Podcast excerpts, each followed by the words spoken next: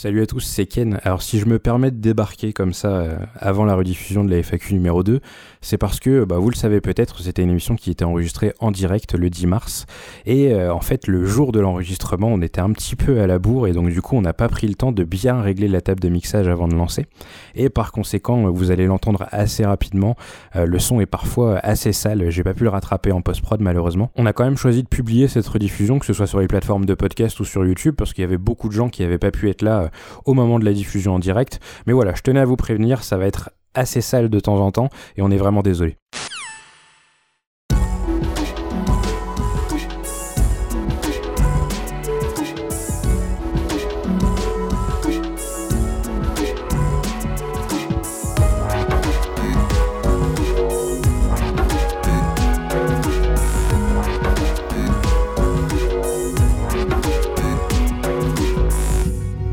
Bonjour à tous et bienvenue dans ce sort d'émission un petit peu spécial puisque c'est du coup euh, la FAQ numéro 2. On avait fait une FAQ l'année dernière qu'on avait appelée FAQ de l'hiver parce que tout motivé on pensait qu'on allait en faire une par saison. Au final on se retrouve un an après on est toujours en hiver en 2021 cette fois donc du coup le principe hein, il est simple. Vous nous avez posé des questions pendant une semaine. Euh, on a on a toutes les questions là je les ai euh, je les ai sous les yeux. Euh, on a aussi le, le chat du coup qui est avec nous. Euh, bonjour à tout le monde sur le chat. Euh, vous pouvez poser des questions aussi en cours de route. euh, donc moi j'y jette un coup d'œil et je crois aussi que Ludo y jette un coup d'œil en même temps. On va faire un petit tour de table. Donc du coup euh, pour ma part je suis Ken et à ma gauche il y a Damien Méchery. Bonjour Damien Méchery. Bonjour Ken. Tu vas je bien, suis Damien Damien? Méchery. Je vais bien et toi? Ça va, ça va. Euh, en face de moi tout là-bas. Alors eh, Mehdi Mehdi qui fait des coucous.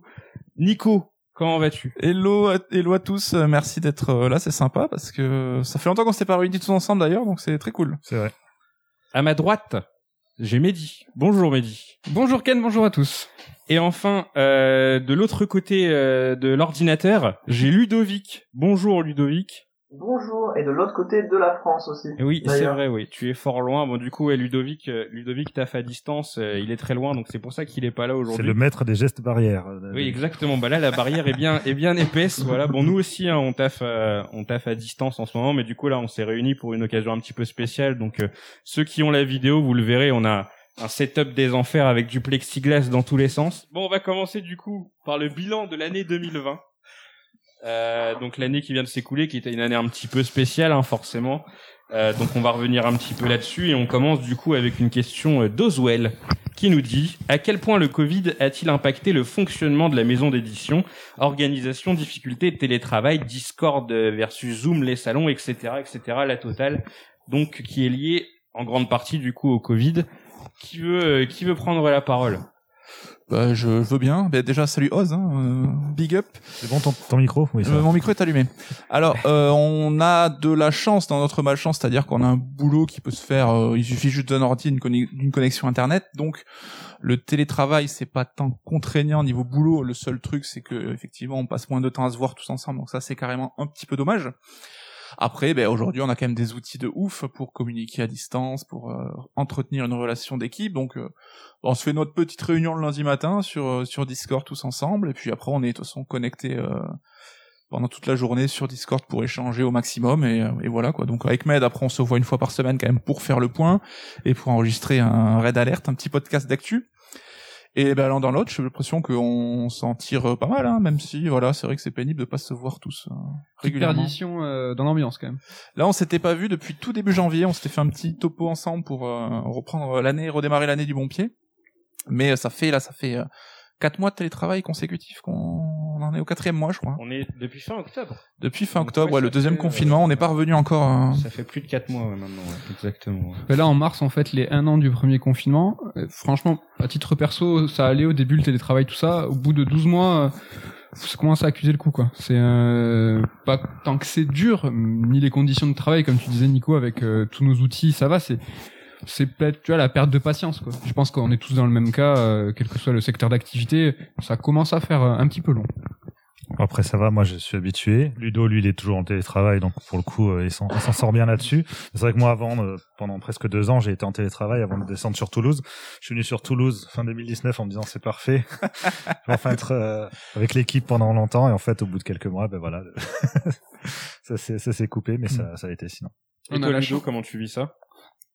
Et moi-même, en étant en télétravail, euh, ce qui était prévu à la base, c'est que je vienne euh, travailler avec vous pendant deux semaines, de temps en temps, quoi, une fois tous les trois, tous les trois, quatre mois, surtout Ouais. que j'ai ma famille qui est à Toulouse. Et ça, j'ai pas pu le faire. La dernière fois que je suis venu à Toulouse, c'était au, au mois de juillet. Donc ça va presque faire, euh, ouais, ça va faire un an, enfin, ça, ça fait dix mois, quoi. C'est, c'est chiant, ouais. Après, moi, le Covid, ça m'a affecté dans le sens où je l'ai eu. Mais bon, ça va. C'est vrai que Ça tu es le seul de l'équipe à avoir attrapé le Covid, euh, C'est Ludo. vrai. Ouais, mais ça s'est bien passé. Covid shaming, allez. Mais euh, pour les salons, je crois qu'il n'y a pas de question sur les salons spécifiques. Euh, à la fin, euh, il en parle. euh, mais donc oui, plus de salon. euh. C'est vrai que les salons, c'est le gros truc qui a, qui a vraiment pâti le plus de, de ça, de cette situation. C'est que bah, le dernier salon qu'on a fait, c'était le Toulouse Game Show, c'était fin 2019 Non, 2018 C'était fin 2019. ouais, 2019. c'est ça. Et euh, bon, honnêtement, on pense que la Japan cette année, ça risque d'être compliqué. Donc euh, peut-être le TGS de fin d'année, à voir. Ouais, parce que on vient d'apprendre du coup que le Toulouse Game Show euh, qui devait avoir lieu en mai euh, a été repoussé à la fin de l'année. Donc ouais, pour le moment, on est un peu en suspens. C'est vrai que ça fait bizarre hein, quand même. C'est cool les salons parce qu'on rencontre les gens, tout ça, et c'est vrai que là, ça a un petit peu sauté. Je vais faire un petit point de chat vite fait parce qu'il y a encore des gens qui arrivent. Il y a République entre autres qui est arrivé, donc du coup l'auteur Yeah. du livre Star Wars qui est dans. On a Qui est dans la stars place, sur le qui chat. est avec nous. Salut. Donc n'hésitez pas, hein, si jamais vous avez des questions ou vous voulez rebondir sur ce que ce qu'on évoque, quoi que ce soit, il n'y a pas de souci, on est on est aux aguets sur le chat, donc on voit vos messages. Euh, toujours Oswald, du coup, nous avait dit quel a été l'impact du Covid sur les ventes. Et aussi, euh, on parle dans cette question de livres qui auraient pu être décalés euh, du fait du Covid.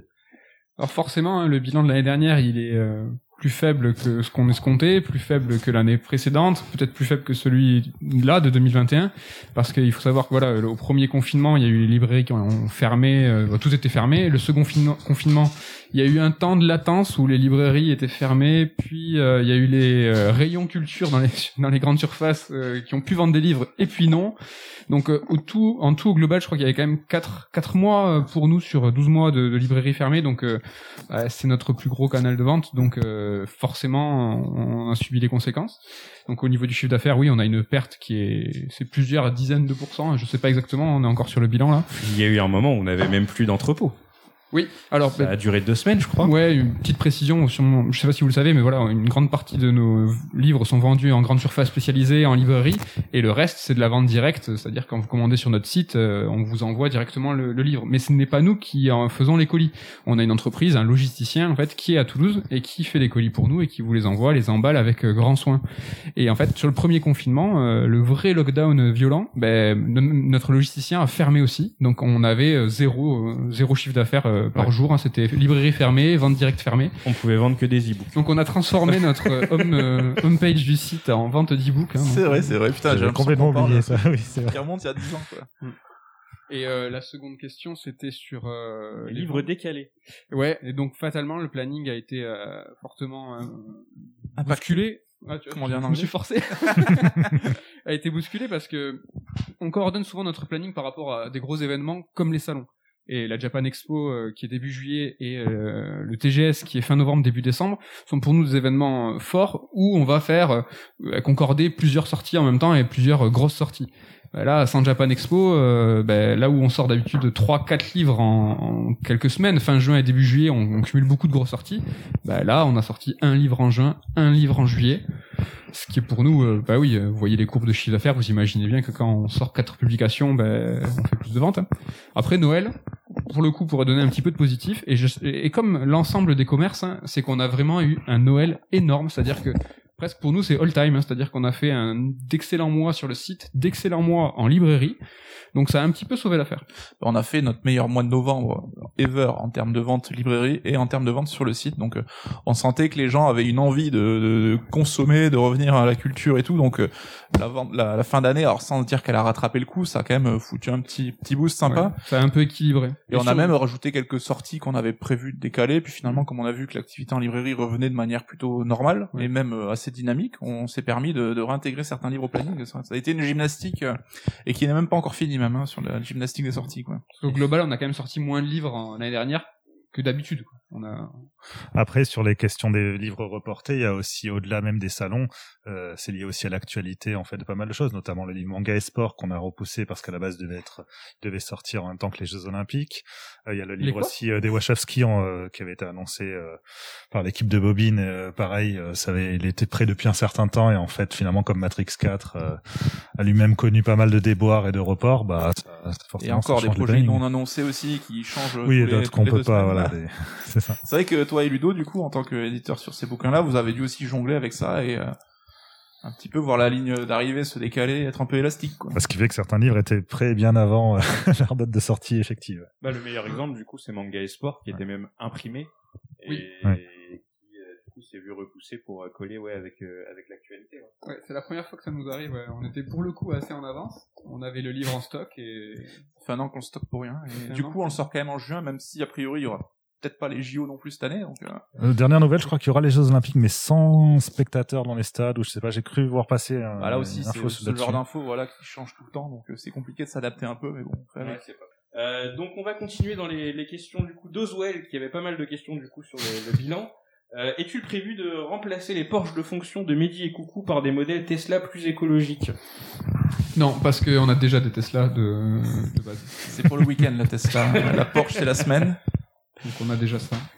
On est plus team euh, Nike Air euh, métro. nous. C'est vrai, Quoi non, tu mettre, tu es un motard euh, accompli. c'est vrai. Je vais acheter une moto électrique. C'est c'est pas mal. Et dernier petit point sur le bilan de l'année 2020. Euh, on a sorti deux bouquins cette année qui étaient liés à des euh, personnalités du jeu vidéo assez importantes.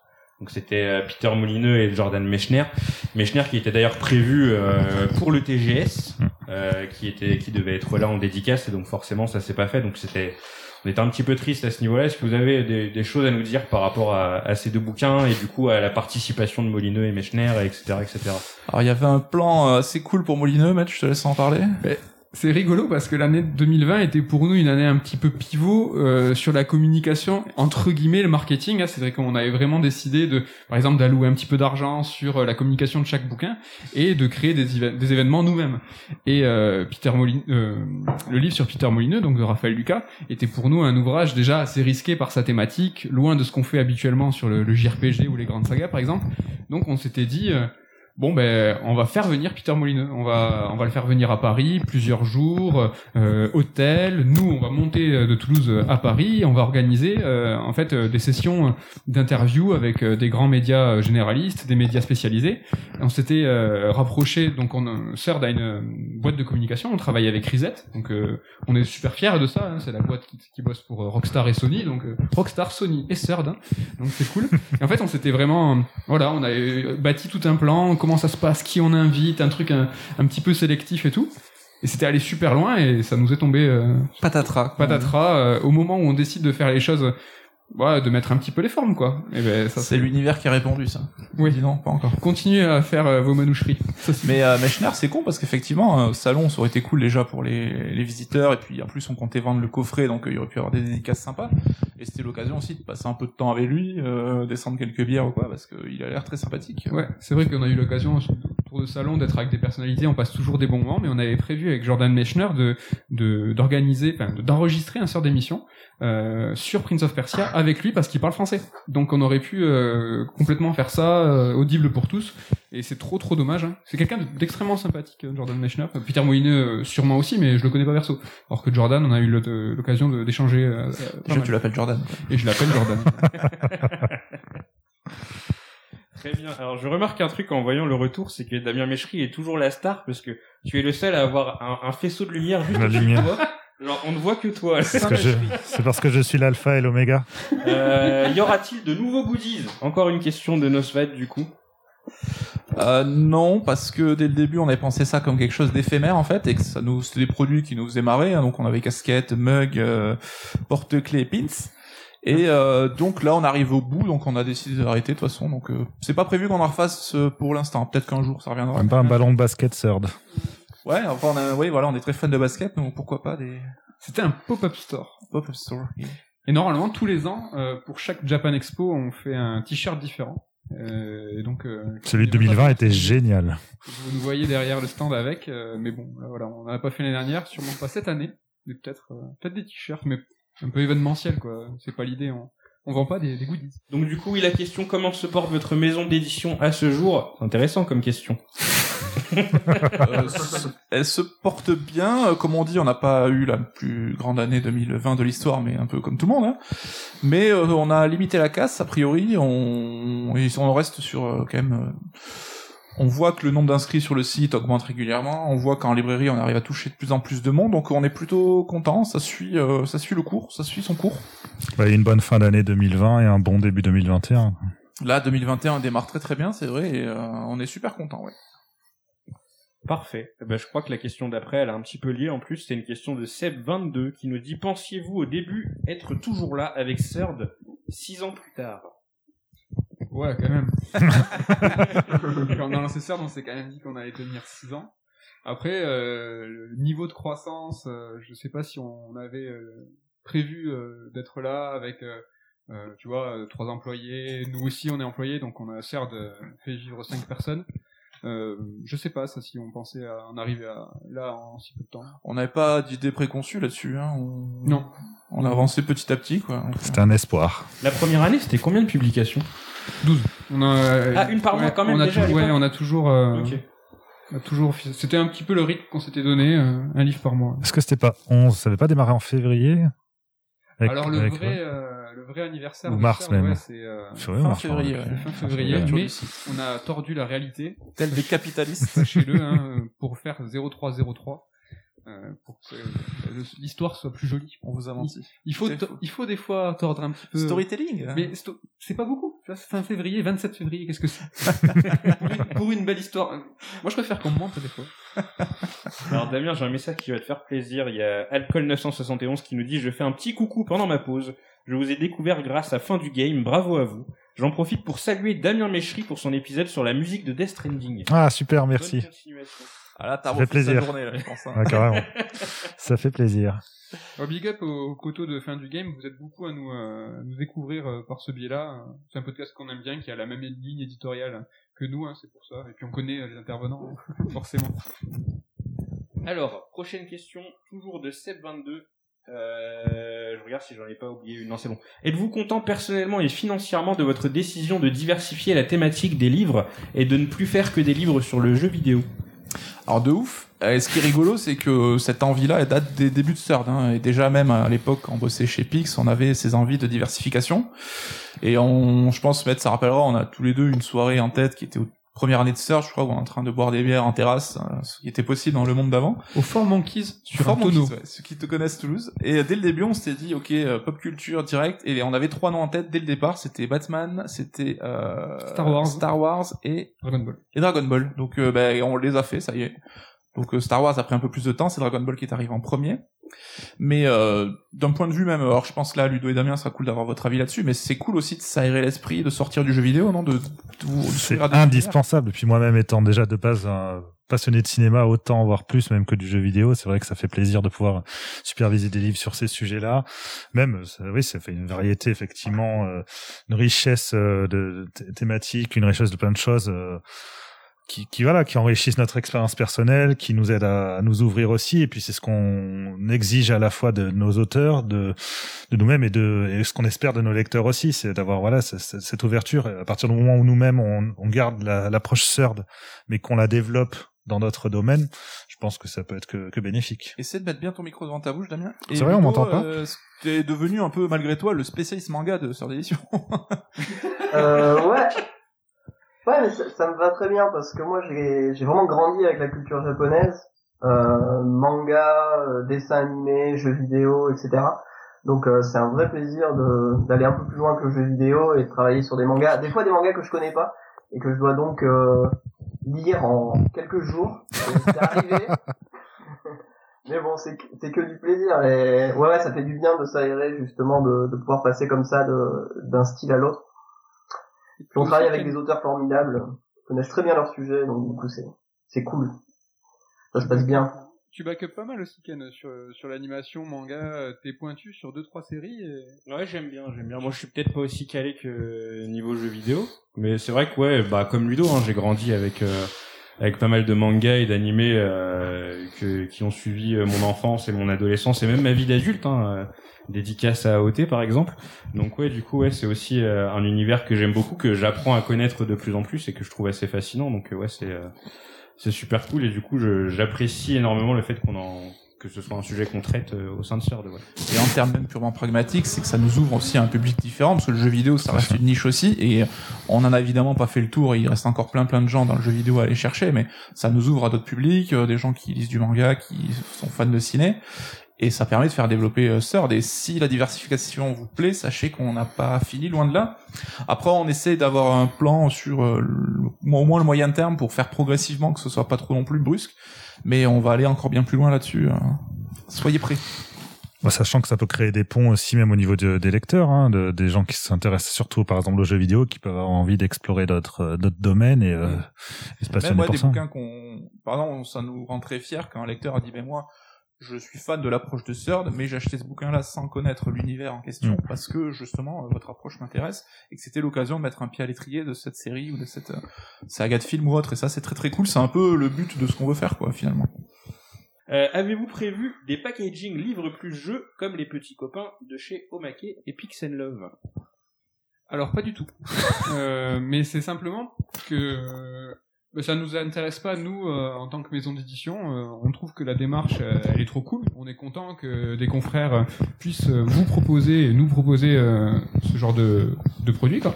Mais nous ça nous intéresse pas de le faire. Et puis c'est chouette, ça nous distingue. C'est-à-dire que que Omake et Pix ils ont leur singul- singularité, ils prennent leur direction. Nous on a notre façon de faire et petit à petit de ce terreau commun de livres sur le jeu vidéo on se distingue chacun et puis tant mieux. Mais euh, d'une manière générale, nous on souhaite pour le moment du moins encore que le livre soit le cœur vraiment de ce qu'on fait, que tout ce qui en découle, ce soit plus ou moins lié au livre à un degré euh, certain, mais que ce soit quand même le cœur du truc, c'est ça qui nous intéresse aujourd'hui. On passe à une question de Ronnie. Alors c'est plus ou moins lié à la question qui était juste avant. Êtes-vous satisfait de l'accueil reçu par les ouvrages hors jeux vidéo? Ah de ouf. Enfin, Ouais. honnêtement, euh, rien que le versant manga animation, on a été, euh, alors je vais pas dire choqué, mais ça a eu un impact de ouf. On a su trouver un public super réceptif parce que il y a évidemment des ponts beaucoup plus évidents peut-être entre jeux vidéo et animation manga qu'avec le reste. Mais là-dessus, c'est euh, ouais, on est au niveau des, des meilleurs livres de jeux vidéo en termes d'audience qu'on a réussi à trouver quoi. Après, euh, le cinéma aussi, ça marche très bien. Les séries, c'est vrai qu'on en a fait qu'un pour l'instant, donc c'est encore un petit peu. euh, C'était pointu, série. Bah, il y a a Kaamelott maintenant. il y a Camelot, oui, et Camelot aussi fait un super démarrage, quoi. On est super Ouais. content. De toute façon, enfin, on va pas se mentir, on est tous, euh, je sais pas, on a un public entre, je sais pas, 20, 40 ans. On a tous des passions et on aime le jeu vidéo, mais on s'intéresse aussi à plein de trucs, donc euh, c'est pas quelque part pas étonnant et on se ressemble aussi un petit peu, euh, donc on, on s'adresse à des gens un petit peu qui ont les goûts comme, similaires aux nôtres. Mais quand même, regardez le livre de Sylvain. Enfin, regardez The Leftovers et achetez le livre de Sylvain. Franchement, c'est un conseil. Voilà. Ouais, ouais. On, est, trop- on est super fiers. C'est vrai qu'on n'a pas commencé par la série la plus populaire. On n'a pas commencé par Camelot. C'était presque militant, hein, Leftovers. Mais ouais, ouais. On on continuera hein, de toute façon à faire des choses peut-être un peu plus pointues euh, si ça nous si ça nous fait plaisir de le faire. Euh, du coup, on passe à une nouvelle question de Ronnie qui disait quel serait le sujet que vous rêvez de traiter mais que vous vous interdisez car trop niche selon vous? Alors, euh, avec Med, on a déjà parlé, je crois, dans le premier FAQ il y a un an, ce serait intéressant d'avoir justement vos avis, euh, vous, vous trois. Parce que nous on avait répondu. Tu te souviens toi? Moi je sais que j'avais parlé de Lost Odyssey. Ouais, moi j'avais parlé d'un fantasme d'une table ronde des développeurs français, de, de faire euh, les réunir pour discuter, d'en faire un bouquin là-dessus. Donc bah vas-y Damien commence comme ça, euh, Ken et Ludon ont le temps de réfléchir. Bah, faut dire qu'en fait, ça a pas mal changé par rapport au début de Third. Euh, on va de plus en plus vers des sujets de niche. Euh, en tout cas, on se le permet de plus en plus. Et il faut dire que moi, plusieurs livres où je m'étais dit, ah, ce serait bien quand même qu'on puisse le faire, on se disait non, ça risque d'être compliqué. Finalement, on va, on va les faire. Oh, Donc, voilà. Je- teasing, mais bon, c'est vrai que voilà, il y a des, il y a des sujets euh, super importants et qu'on va, qu'on va traiter, qui sont, qu'on peut considérer un peu comme niche, mais qui, à mon avis, sont quand même fascinants et passionnants et devraient, devraient fonctionner. Ouais. Genre, en fait, la question c'est est-ce qu'il y a un truc qui était trop niche et on s'est dit non, c'est niqué, euh, enfin, c'est, pas possible. Oui, mais on s'est dit ça, mais après, ça a changé d'avis, tu vois. Oui, oui, non, mais oui, pour, le, pour toi, du coup, mais là, enfin, moi, moi. moi, j'en vois pas. Euh, Enfin, T'as pas t'as pas un sujet que, qui te Genre, semble te trop niche pour toi, ou- mais qu'on ferait pas parce que trop risqué? Genre euh, Blinks, tu vois. Blinks c'est Ouais. trop bien, tu kiffes. mais Blinks on en fera sûrement on en fera sûrement jamais. Mais Shambhala il est là encore? Désolé. mais on en fera sûrement jamais un livre. Tu vois ce Oui, c'est sûr, mais est-ce que je voudrais un livre Blix Je suis pas sûr. voilà. C'est aussi ça le truc, quoi. Après, est-ce que t'es pas potentiellement en train de bosser sur un sujet qui te tient énormément à cœur, toi? J'ai Si. essayé, j'ai essayé de juggle Ken tout à l'heure. euh, Ah, mais j'avais pas calé Ouais. Avant, je croyais que tu faisais exprès que tu l'esquivais bien. En ce moment, tu te penches sur euh, un sujet. Ouais, bah oui, justement, et justement, le sujet était un petit peu niche, et au final, c'est malgré tout euh, passé grâce à euh, grâce à, à des choses qu'on évoquera plus tard. Mais du coup, oui, en effet, ouais, je bosse sur un truc niche, et c'est vrai que on aurait, euh, enfin, c'est un truc, euh, on aurait pu ne jamais sortir de bouquin dessus parce que c'est assez spécifique mine de rien. Mais c'est vrai qu'au final, ça va arriver, euh, ça va arriver, et c'est vrai que c'est niche, ouais, en effet. Après, c'est aussi l'avantage d'avoir, euh, enfin, pour, je parle de manière générale, hein, pour les, les sujets plus niches, d'avoir la possibilité de faire des ludothèques, par exemple. Oh, c'est beau ce que tu fais, Ah, c'est c'est Damien. aussi tout l'intérêt. Donc, euh, c'est- Mais euh, là, on fait un peu les mystérieux, mais on va vous lâcher quand même quelques quelques pistes dans ce FAQ comme on a fait la, la dernière fois. On va révéler quelques bouquins. En tout cas, Ken euh, était à sur quelque chose. Voilà, c'est voilà, déjà une, une info. premier teasing, voilà, exactement. Ludo, toi, un bouquin niche, genre, euh, Euh, bah il y a alors il y, avait deux sujets très niches. Euh, finalement il y en a un qui y en a un qui va se faire et il y a l'autre et il y a l'autre qui euh, qui se fait justement sous la forme d'un ludothèque et qui va arriver bientôt. Voilà. Donc je suis, euh, je suis Parle très plus en content détail de du ça. livre qui va se faire peut-être parce que lui on l'a on a déjà parlé. On l'a annoncé, ouais. annoncé et c'est toi qui as l'œuvre en tant qu'auteur donc tu peux y aller. hein. Euh... Ah je pensais pas à celui-là. Mais on n'avait pas parlé à la FAQ. euh, Ah non, tu en parlais à si. Ah bon. Si on avait parlé à l'ancienne euh, FAQ, alors déjà il va y avoir un livre sur Shin Megami Tensei, ça oui. Euh, je suis, je suis l'auteur, euh, le livre est terminé, euh, et il sortira euh, quand SMT5 sortira. Alors on guette la date de sortie euh, Ouais, ouais. à chaque Nintendo Direct. Voilà. Euh, sinon, non, il y a deux autres, ouais, il y a deux autres euh, sujets qui finalement sont prévus. Sinon, moi, dans dans un livre que j'aimerais lire, il y a Doro et Doro. J'aimerais beaucoup lire euh, quelque chose sur Doro et Doro, mais euh, pourquoi pas, ça pourrait se faire sous une certaine forme un jour. C'est un manga animé qui est euh, la- l'animé est dispo sur Netflix, je crois que tu nous disais. Euh, la première saison, ouais. Et tu conseilles de lire le manga surtout? Ouais, je conseille surtout le manga. Euh, le manga est terminé, c'est 23 tomes. Ça, j'aimerais vraiment lire des choses dessus, mais euh, mais pourquoi pas un jour. Pourquoi On a on a un format qui arrive pour ça peut-être. Peut-être. Mais justement, hein, euh, pour euh, parce que plus tout à l'heure on parle de niche et forcément on parle de on parle de ludothèque entre autres. C'est vrai que c'est un format qui est quand même assez fou parce que bah Enfin, Ludo l'a vécu quand il a écrit sur euh, Digital Devil Saga. Je l'ai vécu quand vous l'avez aussi vécu d'ailleurs vous de votre côté euh, quand vous avez bossé sur Fear Effect, Eternal Darkness. Tout ça, c'est des jeux où tu te dis, euh, bah, enfin jamais ça en fera un bouquin en fait, tu vois. Et je l'ai vécu du coup aussi avec Street of Rage. C'est que, enfin, au mieux tu te dis, ça fait un gros article dans un MOOC. Mais ça fait pas un, un petit bouquin à lui tout seul, etc. Et c'est vrai que le format ludothèque, il est top pour ça, c'est que ça nous permet d'aborder des, euh, des, des, des séries qui sont peut-être un petit peu moins euh, viables commercialement, on va dire, mais au moins il y a des choses à dire dessus et donc du coup le format est, est adapté et ça c'est plutôt cool, ouais. Ouais, ultra rapidement, hein, les ludothèques, en fait, c'est des livres qu'on qu'on fait rédiger ou qu'on rédige et qu'on produit exclusivement pour nos membres premium. Et en fait, euh, quand vous commandez 5 livres sur le site, ben, vous recevez automatiquement et gratuitement un ludothèque. C'est des... Donc voilà, c'est notre façon de vous remercier. De vous Parmi ceux encore en stock, précisons. de votre, ouais, de votre fidélité. Donc là, on est à plus de 13 ludothèques, donc c'est ça tourne. En fait, il y a un roulement et on avance. euh. Est-ce qu'on révélerait pas le prochain ludothèque hein, Tu veux révéler le prochain ludothèque? Ouais, vas-y. Voilà, il apparaît à l'écran. Donc du coup, pour ceux qui nous écoutent, c'est le ludothèque euh, sur euh, Valkyrie Profile, qui est écrit par Colin Fourtet. J'espère que j'ai bien prononcé son nom. Alias, alias CK sur, euh, sur Twitter. Exactement, ouais, tout à fait. Donc du coup, qui sortira, euh, qui Le sortira fin mars avec euh, la musique, euh, la musique de Zelda du coup. Ouais, alors on est vraiment focus sur le premier épisode. Hein. Ouais. Donc euh, parce que euh, c'était euh, trop conséquent sinon, mais euh, typique. Je pense que ça peut faire plaisir parce qu'on sait que on- comme nous vous êtes très fans JRPG et tout ça, donc voilà. Donc ça, c'est le prochain ludothèque à paraître. Euh, on a eu une petite question, on est dedans, hein, donc tant qu'à faire, euh, si jamais elle revient plus tard sur les feuilles, je laisse après. On nous parle d'une compilation ludothèque volume 2. Est-ce que vous avez quelque chose à dire à ce sujet, Nico et Mehdi? Ouais, alors c'est vrai qu'on nous avait posé la question il y a quelques temps, on n'était pas encore sûr, sûr, sûr, mais a priori ça se fera bien, donc on compilera les ludothèques 6 à 10, comme on a fait pour le premier volume, donc euh, ça se risque d'être plutôt 2022 pour la sortie.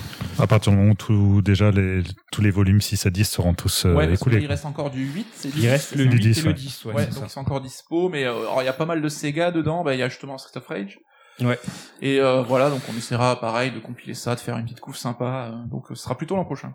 Voilà, donc c'est prévu en tout cas, si jamais vous avez raté des numéros de Ludothèque et que vous êtes chaud pour la version physique, il y aura une compilation comme euh, la compilation numéro 1 à 5. Alors prochaine question de Ronnie encore une fois. Euh, y a-t-il eu des ivrages commandés et finalement non sortis? Alors, c'est-à-dire commandés? Que nous, on aurait demandé, je pense. Ouais, qu'on a commencé un Qu'on a ouvrage et commencé, que du coup qui ça s'est finalement pas ne font fini. pas. ouais. ouais. Bon, en tout cas, on en a. C'est une question à laquelle on a répondu dans la première FAQ où euh, on vous renvoie évidemment si vous voulez plus de détails. Mais euh, au début de CERD, on avait un, un projet euh, sur le studio Rare. Euh, et donc le projet, euh, le contrat avait été signé. euh, Il y a une, euh, le plan, un début de rédaction, tout ça, et en fait, on s'est avec l'auteur et Nico ravisé. On s'est, on a réfléchi, on s'est dit franchement, est-ce que c'est possible ou pas? Est-ce que c'est vendable ou pas? Et bon, nous, on a arrêté ce projet. Et bon, comme on le dit dans la première FAQ, euh, Pix en a sorti après deux tomes, donc ça, ça c'est aussi un sujet qui vous intéresse. On sait pas dans quelle mesure il s'est bien vendu, mais voilà, ça c'est l'un des, Ouais, ça c'est l'un des, des projets qu'on qu'on a killé euh, en interne. quoi. Après, il y a des projets qui, qui patinent un petit peu, mais on n'en parlera pas pour pas se porter le jinx, là. Mais il y en a qui ont été entamés il y a, il y a euh, moult, moult temps Ouais, et ouais. qui, euh, qui galèrent un petit peu. Des projets maudits. Mais je pense qu'il y en a chez tout le monde. hein. On y croit encore. Très bien. Euh, alors autre question de Ronnie. Alors attendez, je regarde vite fait le chat. Il y a euh, Glory Xplay qui demande simple question est-ce que je peux commander des livres ici au Québec? Est-ce qu'il y a une marche à suivre spéciale? Euh, depuis notre site, tu peux commander des livres au Québec, il y a pas de souci, mais forcément, du coup, c'est euh, euh, nos livres sont dans un entrepôt en France, donc du coup, les frais de port sont plus élevés que si tu commandais euh, si tu commandais en France, mais c'est parfaitement faisable. Ouais, il y a Ouais. pas de souci. Ouais. Mais là, tu vas raquer parce que Ouais. même euh, on a aussi un entrepôt aux États-Unis pour les livres en anglais. Et si tu commandes du Canada, enfin que ça part des US vers le Canada, déjà les frais de port sont assez élevés. Donc, Hmm. je sais pas, c'est quelque chose qui est assez global au Canada euh, niveau frais de port, mais vous êtes euh, pas gâtés là-dessus. Hein. C'est vrai que des États-Unis vers le Canada, je crois que c'est 15 dollars de frais de Pour un port, un truc ça, pour un 15 livre. ouais, donc, euh, désolé les gars, nous on fait qu'appliquer les tarifs euh, des transporteurs, donc euh, là-dessus on a on peut pas faire grand-chose, mais c'est un peu triste pour vous. Après, n'hésite pas à demander à des librairies locales. On sait qu'on a certains livres, qui, enfin, notre distributeur français euh, bosse un petit peu avec euh, des librairies là-bas. Donc, n'hésite pas à te renseigner auprès de ton libraire qui voit s'il peut commander le livre. Ça te reviendra moins cher. Parfait. Vraiment bien répondu, Nico. Félicitations. Alors, comment faites-vous pour souvent taper dans le mille par rapport à l'actu Est-ce de la chance ou avez-vous des insiders Mais non, mais c'est l'actu qui se plaît à nous, en fait. le fameux pouvoir de Third, on en rigole et c'est quelque chose qu'on emploie depuis un petit moment, c'est que souvent quand on lance un projet, ben, l'actu nous donne raison un petit peu après. Donc euh, c'est vrai que on avait par exemple Fear Effect, donc il n'y avait pas eu de nouvel épisode pendant des années, des années. Au moment où on sort le ludothèque, bam, il y a, y a un troisième épisode qui a, qui a annoncé. On a eu ça pareil pour euh, Street of Rage. Hein. Street of Rage, le gap était encore plus immense. Hein. C'était euh, une vingtaine 24 d'années. ans. 24 ans. Ouais. Donc euh, voilà, comme on disait, euh, je crois qu'on en parlait déjà dans la première FAQ, c'est Half-Life, on n'a pas trop réussi, même si il y a eu Half-Life Alyx qui est sorti finalement, mais ça a pris quand même un peu de temps. Et c'est Legacy of Kain où on n'y arrive pas du tout là. Le pouvoir du CERN ne fonctionne pas. Non, mais ça marchait pour les Wachowski aussi, du coup, effectivement, euh, c'était fait- le projet était lancé avant l'annonce de l'existence de Matrix 4. hein. Ah bah oui. Surtout que les, les, les Wachowski étaient censés être partis à la retraite, donc euh, c'est vrai que bon, Après, belle il va savoir si on a des insiders. Non, c'est vraiment c'est le pif. Le pif. Les idées sont dans l'air, comme on dit, et euh, on... il arrive qu'on qu'on vise juste. Quoi. Bon, des fois, on essaye aussi un peu, comme on le disait tout à l'heure, de coller à l'actu. C'est toujours mieux. euh, Ouais, ouais, ouais, c'est vrai que. Mais c'est plus compliqué. Parce que du coup, euh, forcément... il faut anticiper bien à l'avance. quoi. euh, c'est ça, c'est qu'un planning de sortie, ça se fait pas du mois au mois, et c'est des trucs qu'on doit prévoir un petit peu en avance, donc du coup, des fois, c'est un peu, euh, c'est un peu compliqué, ouais. C'est un livre qu'on n'a pas annoncé officiellement, mais euh, si vous regardez notre carte de vœux de cette année, vous allez avoir un énorme indice. Comme on fait chaque année, on fait une carte de vœux, donc euh, ça, ça annonce un livre qui qui va qui va être publié dans l'année. Ce livre-là, euh, par exemple, euh, on a essayé de le faire coller à l'actu. Et ça a été hyper compliqué parce qu'il arrête le jeu en l'occurrence euh, arrête pas d'être décalé et pour nous c'est un véritable enfer quoi parce que Il on devait sortir dans quelques jours en fait. euh, C'est ça. euh, Décalé à nouveau. donc euh, ça fait péter des câbles et Sachant qu'il est terminé quoi. Ça, oui le livre hein, Oui, oui, oui. pas le jeu Donc là, on, a- on a- on attend la date. Voilà. Alors, dernière question de Ronnie, est-ce que vos obligations vous ont déjà fait abandonner l'écriture d'un ouvrage? Euh, non, alors nous on avait une histoire à l'époque où on était chez entre Pix et Third où On bossait tous les deux sur le livre FF7 et euh, en raison de questions de planning, on avait dû un peu se, se, se séparer là-dessus. Où toi, Matt, tu poursuivais le FF7 de ton côté, moi je m'étais mis sur le livre Resident Evil. Et on avait stoppé le livre Resident Evil pendant quelques temps, puis on avait demandé à un autre auteur de le reprendre derrière, donc voilà, c'était un peu euh, compliqué là-dessus. Mais euh, vu qu'on n'écrit plus, euh, non. Mais, C'est arrivé. Alors j'ai deux exemples en tête, je vais pas citer leur nom parce qu'on je sais pas s'ils veulent, mais euh, il y a eu deux auteurs pour qui euh, il y avait des, des projets, des contrats quasi signés en tout cas. Et en fait, ils ont commencé à, s- à, à écrire, à plancher sur le projet. Et en fait, euh, leur obligation, comme c'est demandé la question, a fait qu'ils ont abandonné. Ils ont trouvé un CDI, euh, un CDI dans un autre travail. Si je donne trop d'indices, vous allez trouver. et c'est arrivé deux fois. C'est arrivé deux fois pour le même boulot. C'est-à-dire que les, les deux auteurs, ils ont abandonné le livre pour le même travail. C'est trop marrant. Après, il y a Ludo, je crois que t'avais une histoire marrante aussi où euh, t'as fait, euh, t'as fait une inception de livre, euh, un livre dans un livre. Oui. De quoi? Est-ce que tu vois de quoi je parle? Tu avais dû en gros stopper euh, ou mettre de côté un peu l'écriture de SMT Ah bah oui. pour, euh, pour écrire Ah oui, oui. Sekiro. Oui, oui SMT, je l'avais commencé en, en 2018. Ouais, en- euh, mi-2018, je crois. Et finalement, vous m'avez demandé de, de faire Sekiro euh, en plein milieu de l'écriture. Donc du coup, j'ai fait Sekiro. Et une fois Sekiro terminé, j'ai dû finir SMT pour pouvoir ensuite commencer à être éditeur. Voilà, Voilà. c'est c'est le test de passage pour euh, bosser chez CERD. Et j'ai eu bien eu un abandon de projet moi aussi, Euh, juste avant de, de, de venir de passer en CDI chez CERD justement. J'étais, j'avais commencé tout le travail de recherche sur un sur un sujet, mais finalement bah ça Ah se oui, fera c'est pas. vrai. Ça ne se fera le- pas. ouais. En tout cas pas pas pour moi. T'avais commencé à bosser dessus ah, Bien ouais. sûr. ouais, il avait fait des recherches. Ah, ok, je me rappelais plus. Ouais, j'avais j'ai, une- j'ai encore tous les fichiers de prise de notes. euh, Ah ok, très bien. euh, Bah vous voyez. Comme quoi. Mais Damien l'évoque souvent. euh, c'est c'est ce ce regret de ne plus pouvoir écrire parce qu'il est maintenant éditeur. euh, C'est quelque chose qu'il évoque assez souvent. On dirait que c'est vachement triste, mais non. Mais après il y a une question là-dessus de toute façon. donc, je- Alors du coup, je vais essayer d'accé- d'accélérer un petit peu parce qu'on est déjà bientôt à une heure de live et je suis à la première page, on en a cinq. ah oui. Après, il y a, il y a tout un segment euh, qu'on a appelé wishlist. hein. C'est toutes vos questions. euh, Oui. Et ce jeu, et ce jeu, et cette saga. Ça va aller un peu plus vite. hein. Alors, est-ce que vous oubliez Non, ça c'est déjà fait, pardon. Euh, J'aurais adoré participer au sort tremplin, donc c'est Oroque Fenrir qui demande. Euh, mais le nombre de signes demandés en si peu de temps, qui plus est en période de vacances estivales, m'a un peu bloqué. Ma question étant, est-il possible de vous envoyer un début de manuscrit spontanément hors sort tremplin? Alors ça, c'est une question qui revient assez fréquemment. Qui veut prendre la parole? Alors le, le, le sort tremplin, euh, on a fait exprès, euh, bizarrement, de balancer ça euh, pendant les vacances d'été, comme si euh, vous, aviez, vous étiez tous étudiants, alors que pas du tout. hein, mais euh, voilà, euh, cette pause estivale, on, on s'est dit, bah c'est peut-être la bonne occasion pour vous de vous laisser deux mois pleins en fait pour pour faire 20 000 signes. Euh, sachez que 20 000 signes, c'est aussi ce qu'on demande aux auteurs euh, hors tremplin. hein, c'est que pour voilà juger la plume et la pertinence, tout ça, c'est 20 000 signes, c'est ce qu'on demande euh, habituellement. Bon, là, il semblerait que ça soit pas que ça soit pas assez. euh, c'est la première fois qu'on a ce retour. On va voir si on l'allonge un peu, mais voilà, on, a pensé que c'était c'était bien pendant l'été. Ouais, après vous pouvez nous le solliciter pour des idées de bouquins hors tremplin, y a pas de souci. Hein. Vous Ouais. nous envoyez un mail à contact@serdédition.com avec un plan et un extrait machin, on en discute ensemble. C'est c'est quand vous voulez. Vous pouvez même balancer votre plan euh, et vos envies avant l'extrait. hein. Oui, histoire de pas écrire pour rien quoi. Oui, vous pouvez me contacter par Discord aussi, par Twitter. On est assez euh, assez réseaux sociaux. Ouais, on aime bien les réseaux sociaux. Et juste une euh, petite parenthèse, le CERD tremplin, euh, donc il y a euh, déjà eu deux euh, deux occurrences, euh, beaucoup de succès. On est super content de la démarche et on va on va pas le faire tous les ans, on le fait tous les deux ans. Donc en 2021, il n'y aura pas de CERD tremplin et l'année prochaine. euh, D'ailleurs pour l'instant on n'a pas encore eu de livre sur tremplin sorti puisque ça va être pour la pour la fin de l'année. Le vainqueur sera euh, publié en fin d'année après. Ouais. Du premier sort Le tremplin. premier sur tremplin. Euh, c'est tremplin. Après, petite euh, anecdote euh, coulisse, c'est que parfois euh, il n'y a pas que le vainqueur qui est publié. C'est-à-dire que euh, Ah. le vainqueur, euh, lui, est euh, couronné de succès, tout ça, mais des fois il y a des projets qui sont tellement cool que euh, on peut dire, bah écoutez, euh, peut-être même déjà des publiés. peut-être que oui, Peut-être. peut-être qu'on, bah, même sûr, oui. Il y avait justement une question à ce sujet sur le chat tout à l'heure. Alors désolé, j'ai oublié qui l'avait posé, mais on nous demandait est-ce que des fois c'est pas frustrant de devoir choisir qu'un seul projet? Bon bah du coup là vous avez. euh, répondu. Oui, on en Vous avez la réponse, Parfois, ouais. après, on a on fait gagner pour euh, aussi peut-être l'idée que ça représente et que ça peut véhiculer pour nous en termes de nouveauté, nouvelle approche ou quoi. Mais on, là même le second sort tremplin, a priori, on fera on publiera plus d'un gagnant, quoi, plus d'une Oui. personne. C'est bien parti en tout cas. Alors prochaine question.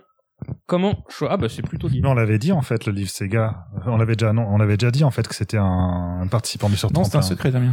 Non, non, non, non, on l'avait dit, je me ra- je Faut me le en public, en live, c'est bon. On l'avait dit, on l'avait- on l'avait dit en, de manière publique que le livre, effectivement, le système solaire de Sega était un, Un un winner. participant ouais, du, du tremplin.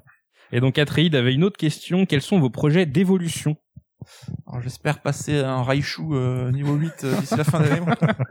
Non, mais on a, l'a évoqué rapidement tout à l'heure. C'est vrai que la diversification, euh, c'est pour nous, euh, ça a été un pivot en tout cas dans la, la croissance de, de Third. Euh, on va pas s'arrêter là, mais on reste dans le livre. Voilà, pour répéter ce qu'on a dit plus ou moins tout à l'heure. Donc on va pas. Et il y a une petite question sur le chat qui est plus ou moins liée, j'en profite. Hier, Anonymous nous demande, et quand vous refusez un sujet, expliquez-vous pourquoi? À l'auteur, du coup, je suppose. Bah oui, oui, oui. oui, oui, oui. Après, on essaie toujours d'être diplomate euh, et sympathique. Hein. Je suis en train de, de m'embourber dans mes films. Ne quittez pas. je sais pas si vous le voyez sur... Nico est en train de galérer. Euh, Après- on a une question de Sadakio. Euh, Est-il prévu une nouvelle édition du livre Persona derrière le masque volume 2, qui porte sur Persona 5, donc, qui tiendrait compte des ajouts de Persona 5 Royal, et qui analyserait aussi la suite Persona 5 Strikers? Ouais, c'est possible. C'est-à-dire que le Rémi Lopez euh, fera peut-être une mise à jour de, du livre Persona 5, c'est c'est pas sûr. Mais euh, les, les livres Persona, euh, ils reviendront, hein, vous inquiétez pas là- là-dessus. Tant qu'ils sont toujours dispo, euh, bah, ça bouge pas. Mais dès qu'ils seront en rupture, on va réfléchir peut-être pourquoi pas regrouper les deux, euh, les deux volumes. hein. Ça aurait du sens quoi de les mettre ensemble.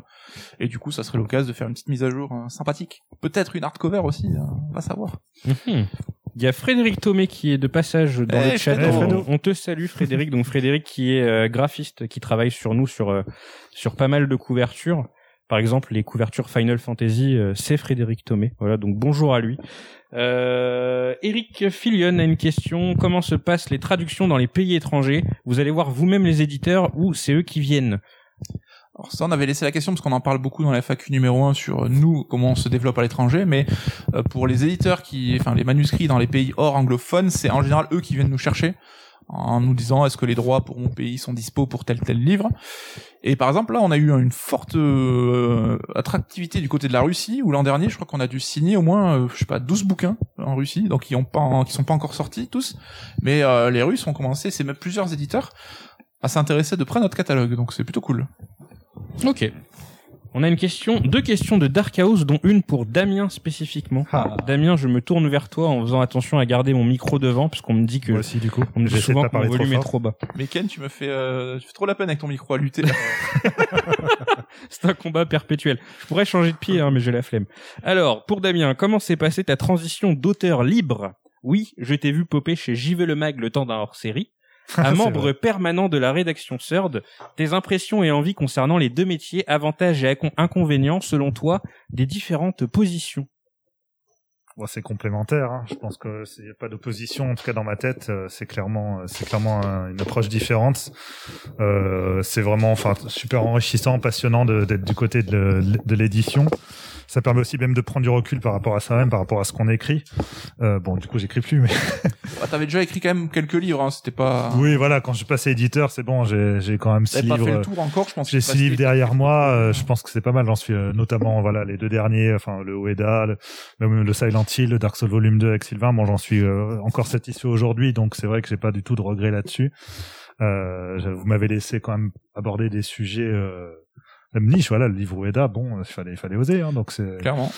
et euh, je vous en remercie encore. Donc c'était un, un vrai bonheur. On te remercie aussi de. Mais non, c'est un, un plaisir en fait. C'est très différent. Bon, déjà évidemment, il n'y a pas, il y a pas la hum, au quotidien en fait, c'est que c'est euh, du coup vraiment un travail euh, comme un autre quoi, en CDI avec un avec un salaire. Enfin, ce qui est pas du tout la même approche que quand on est auteur où effectivement, bah, on est on est on est avec nos droits d'auteur. Donc on, bah, comme tu dis, j'étais libre. Donc c'est vrai que j'avais écrit dans deux hors-série, non pas un.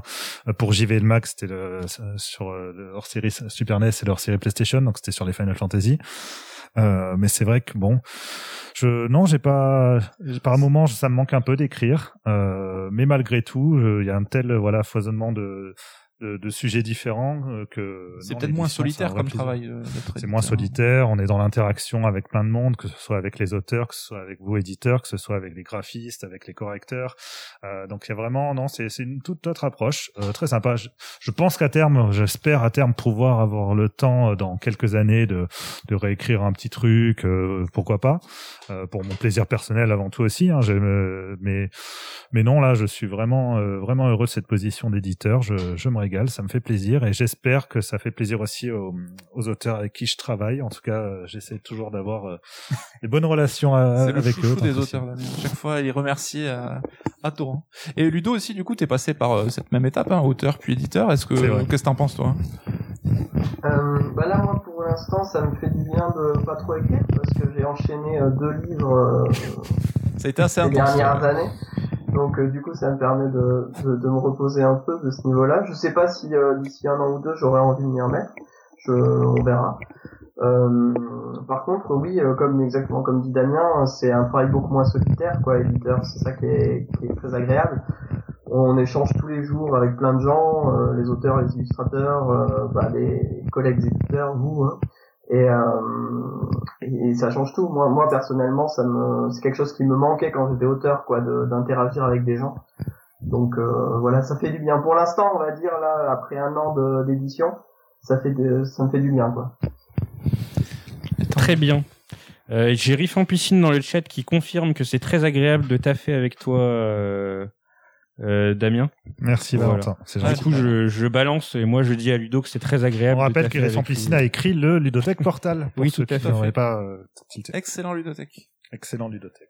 Euh, une dernière question de Dark Chaos qui nous demande en ces temps de crise sanitaire comment vont les membres de la rédac Ah, ça va. Ça va. bah, à part Ludo, on en parlait tout à l'heure, hein, qui a eu un petit coup de, petit coup de mou avec, euh, le virus, mais sinon, on s'en sort euh, plutôt bien. Oui, il y en a marre quand même de. Enfin, on a la chance d'être une maison d'édition, mais d'avoir une ambiance de rédaction de magazine. C'est pour ça que entre nous, le bureau, on n'appelle pas ça le bureau. On, naturellement, on appelle ça la rédac. Et euh, on a ce, ce, ce kiff d'être dans ce milieu du jeu vidéo, d'être euh, au quotidien euh, dans cette ambiance, dans ces discussions. Ça n'arrête jamais. euh, en mangeant, au goûter, euh, tout le temps. On parle de jeux vidéo, de Très films. important le goût. Et, euh, et franchement, malgré les outils et malgré le Discord, euh, c'est pas pareil. Euh, donc, bah, il faut faire ce qu'il faut. Hein. S'il faut s'isoler pour ce virus, on le fera. Mais ça, c'est, enfin, ça manque quoi. Ce côté rédac, euh, ça, Petite bière en terrasse. petit. Non, mais là, tu, là, tu vas au-delà. C'est que au-delà. C'est vrai qu'on peut, euh, à la fin, euh, comme dans les films américains, tu vois, on finit le boulot, hop, il y a des bières. euh, y- on a des auteurs qui sont à Toulouse. Et euh, pour qui euh, très bientôt on, on aurait dû aller boire des bières pour Ouais. fêter la- la- l'arrivée de, de leur bouquin et ça fait ça fait vraiment euh, chier. hein. Désolé d'être vulgaire, mais ouais, ça c'est c'est dur. Quoi. Mais bon, il faut le faire.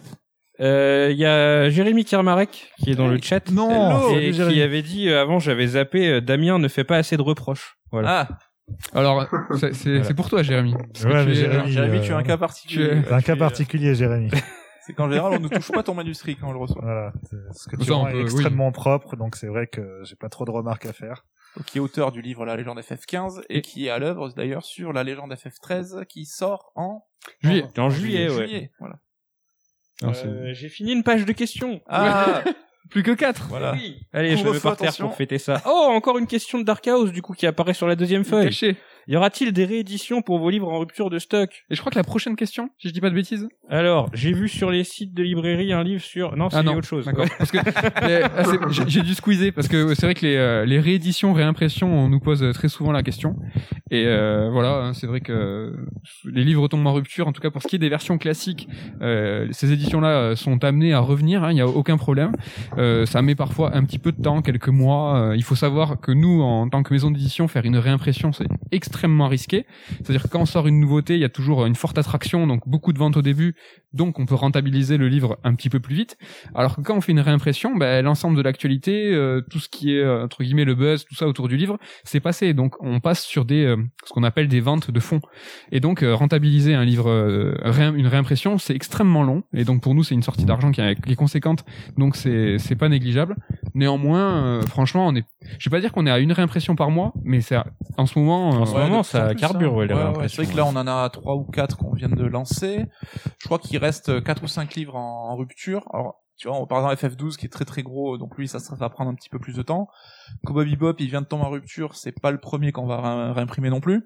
Ça dépend des sujets aussi. On sait qu'il y a des voilà Miyazaki, Berserk, euh, Dark Souls, FF, ça ça se vend tout le temps, donc euh, là, Acheter on des peut Dark Souls. imprimer, euh, on peut, on peut réimprimer sans souci. Mais euh, il y a des sujets, c'est un peu plus compliqué. Mais de toute façon, comme dit Med, hein, les éditions classiques seront amenées à être réimprimées un jour ou l'autre. Par Oui. contre, les first print, une fois que c'est terminé, c'est terminé. Ouais, exactement. Faut faire attention. Prochaine question. Alors ça, c'est un petit truc qui revient fréquemment euh, sur les réseaux, tout ça. On nous euh, interpelle souvent à ce sujet. Euh, donc du coup, c'est une question de Ahmed Miled qui nous dit j'ai vu sur les sites des librairies un livre sur Death Stranding pour mai 2021. Est-ce vrai Tatin, C'est vrai. c'est vrai. Alors, ce qu'il faut ra- expliquer, c'est que nous, donc, on bosse avec un distributeur diffuseur. C'est lui qui fait l'interface entre nous et les librairies euh, au niveau de la France. Et on est obligé de leur présenter nos sorties très en amont. Donc, c'est trois, quatre mois avant la sortie. Donc, euh, vous pouvez des fois gruger un peu le planning en amont.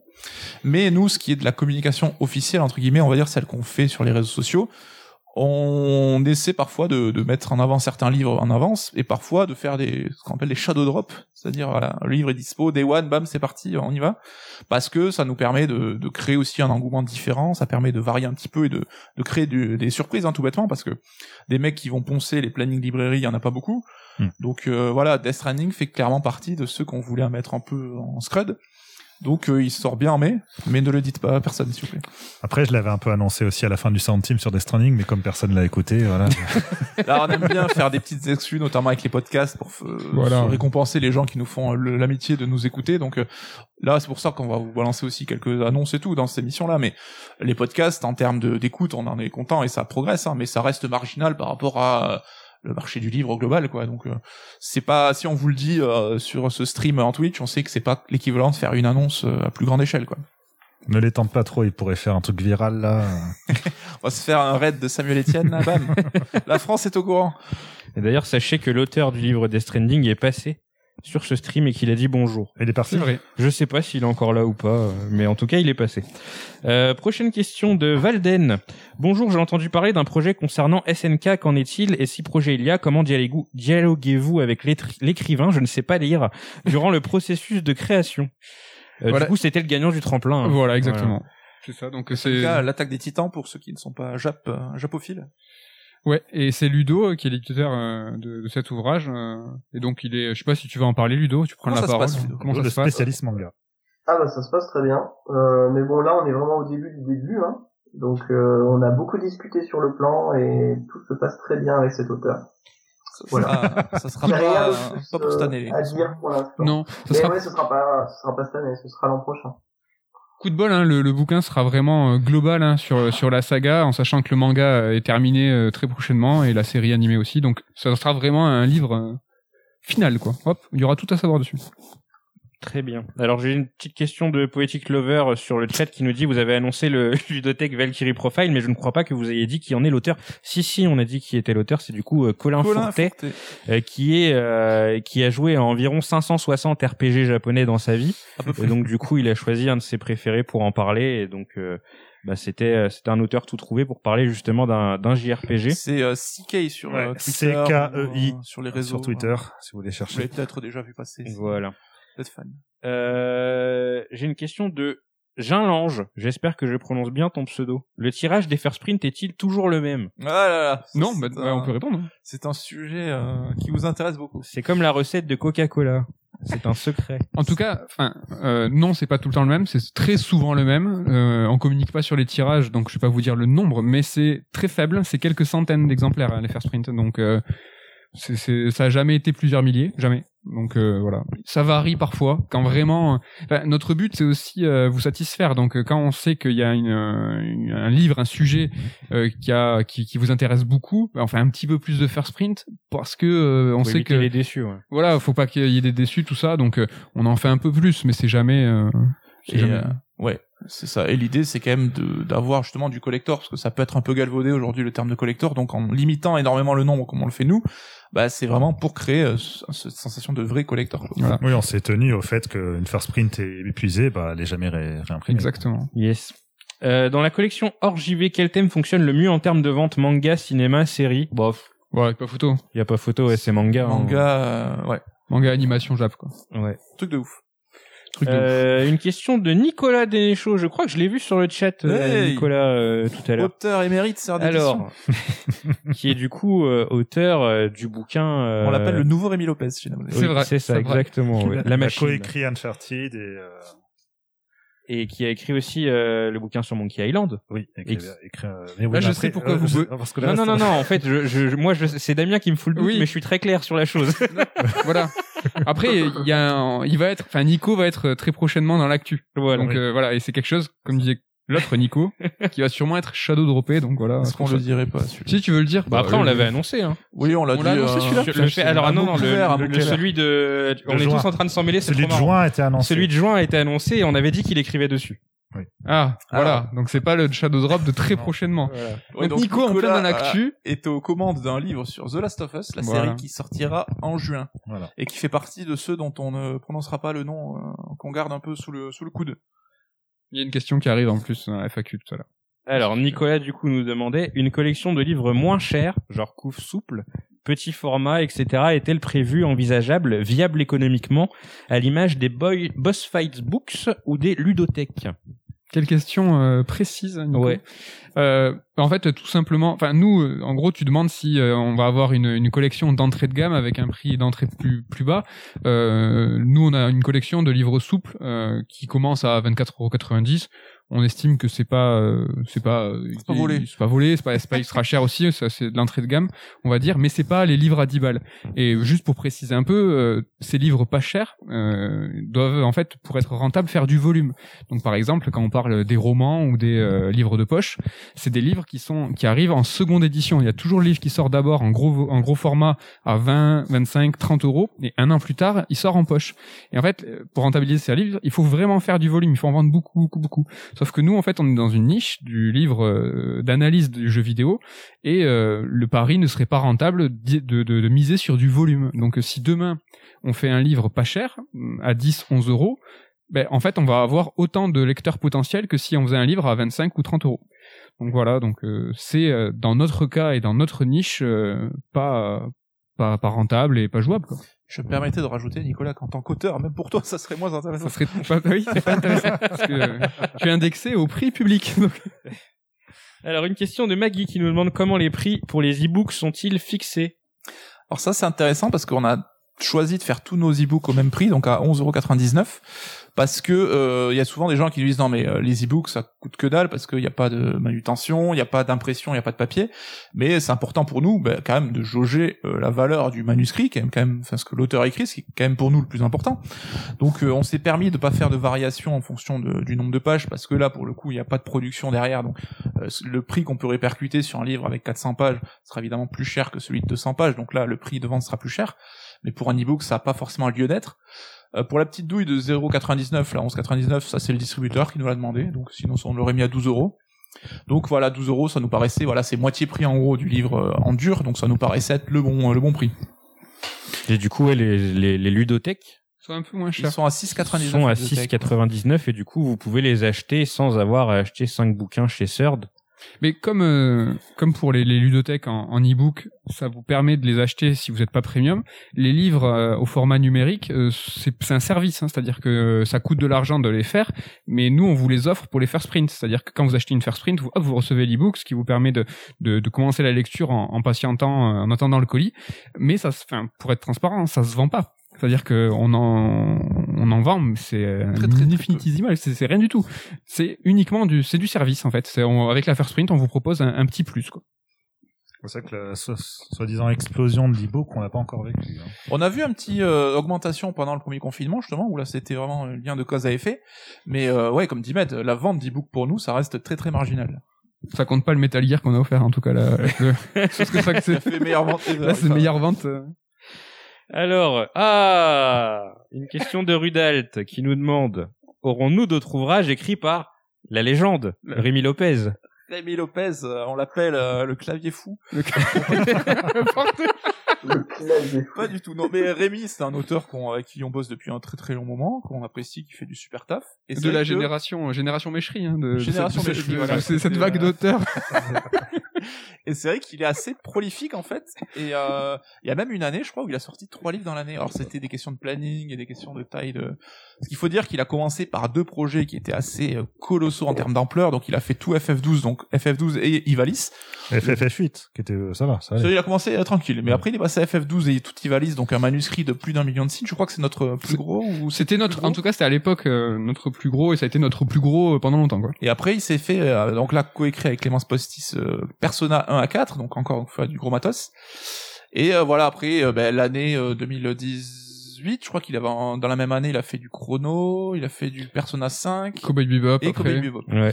Donc là, il est à l'œuvre sur un livre qui sortira cette année, et il a déjà un autre prévu qui sera plus euh, l'an prochain, a priori. Ouais, c'est ça. Il y a pas eu Nous- Chrono aussi en 2018 Si, ouais, dit. il fait partie de la, de la liste. ouais. Donc vous aurez du Rémi Lopez cette année, vous en aurez l'année prochaine, sûrement à Noël prochain. Euh, mais voilà, la légende de Rémi arrive. Et attention, à Nicolas Denéchaud euh, est, il est en sur- train de se ouais, positionner dans sa roue, là. il est dans les dans les ouais, dans les talons. hein. J'ai des petites questions sur le chat, vite fait, j'en profite. Les retours de l'édition Prestige de Prince of Persia ont-ils été à la hauteur de vos attentes? Les retours des, des gens qui l'ont reçu? Je suppose, oui. Ah ouais, carrément. Ils ont, enfin, nous déjà, on était super fiers du résultat. Quand on l'a vu en vrai, on était super contents.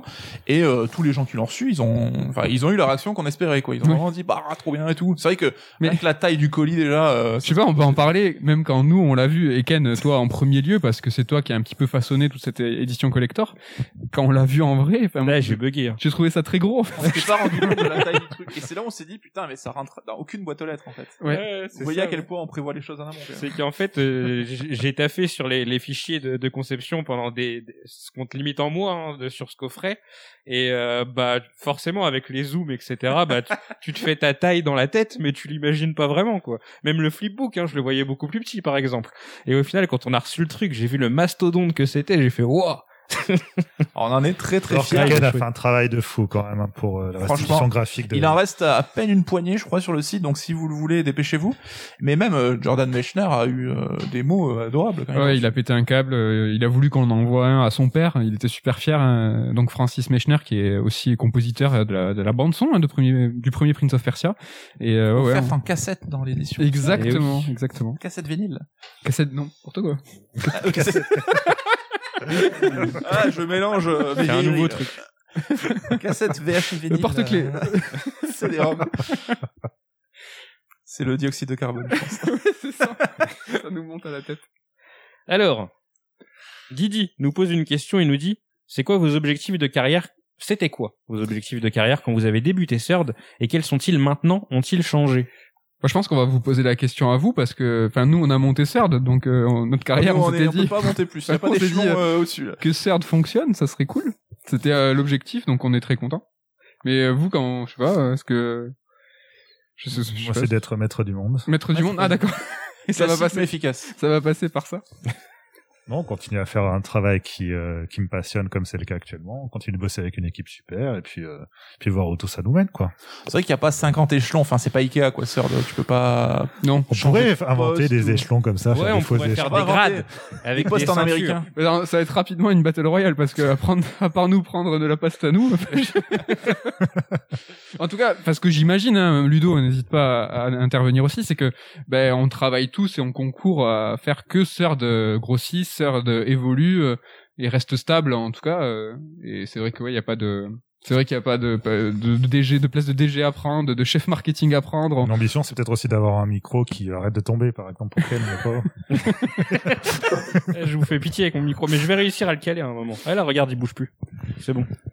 Euh, ok, très bien. Ludo, ouais, t'as quelque chose Oui, à Ludo, rajouter oui, tout à fait. Est-ce que tu as quelque chose à rajouter par rapport à l'avenir de Third Euh, L'avenir, non. euh, moi, le truc, c'est que au départ, euh, donc quand CERN a été monté, c'était pas ça que je comptais faire, puisque je comptais être maître de conf. Et puis, euh, je me suis rendu compte que la science, j'aimais pas trop ça, et que euh, j'aimais beaucoup ça. Et, euh, et voilà, j'ai eu l'opportunité de- d'arriver. Et euh, maintenant, je suis enfin content de me lever tous les matins pour bosser. C'est cool. Donc, je vous remercie énormément. Gentil, ça. C'était nous qui avions écrit la question, en fait, pour avoir. J'espère qu'on a bien caché le blaze là. a- C'est donc vous, Didi. Alors, Fouille nous pose une question et nous dit des projets de livres sur une boîte comme Sony ou Nintendo. Je sais pas si c'est possible, si vous aimeriez, mais quand j'entends tout ce que vous racontez sur les studios et les éditeurs, je me dis que ça pourrait être super intéressant. Bah, on a justement fait euh, pris l'initiative de faire des bouquins sur Sega parce que c'était un peu justement le constructeur mal, euh, enfin peu représenté à ce niveau en termes de bouquins. Parce que Nintendo, vous avez vraiment de quoi lire euh, de façon assez conséquente, notamment avec euh, l'histoire de Nintendo chez Florent Gorge. Euh, chez Sony, nous on avait bossé sur des bouquins à l'époque chez Pix. On avait lancé euh, deux livres sur l'histoire de Sony, sur la première PlayStation notamment, et un livre sur Kutaga, Kutaragi. Donc euh, là aussi, c'est pas, je pense, que c'était assez complet, assez intéressant. Ouais, sur. euh, mais on va, ouais, on va, on, va s'intéresser encore. euh, On aime bien les périodes peu exploitées par d'autres, on va dire. Euh, donc Bobby Lapointe, Ah, célèbre chanteur. est-ce que l'écriture a toujours été une passion ou la création de Third dépend d'autres facteurs? Si oui, lesquels?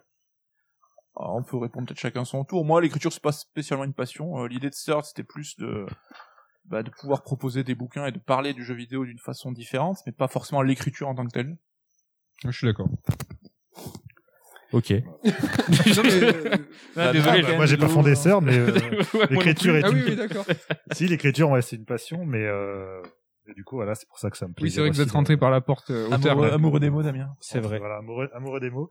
Et amoureux de superviser les mots aussi des autres, du coup. De les réarranger à ma sauce. Je fais un petit point, un petit interlude vite fait de chat parce que ça fait longtemps. Euh, Il y a Boris qui est passé. Un petit coucou à toute l'équipe et une petite question au passage. La formule The Art of est-elle amenée à s'agrandir? Hello, Boris. Salut Boris. C'est la formule quoi, pardon? Ziertov. Ah, bah oui. C'est- alors, Non mais c'est intéressant. on a très envie et c'était l'objectif vraiment d'en faire une collection. On va pas s'en cacher là-dessus, mais on galère de ouf. Et euh, on avait lancé des projets qui étaient déjà un peu avancés, qui n'ont pas pu aboutir.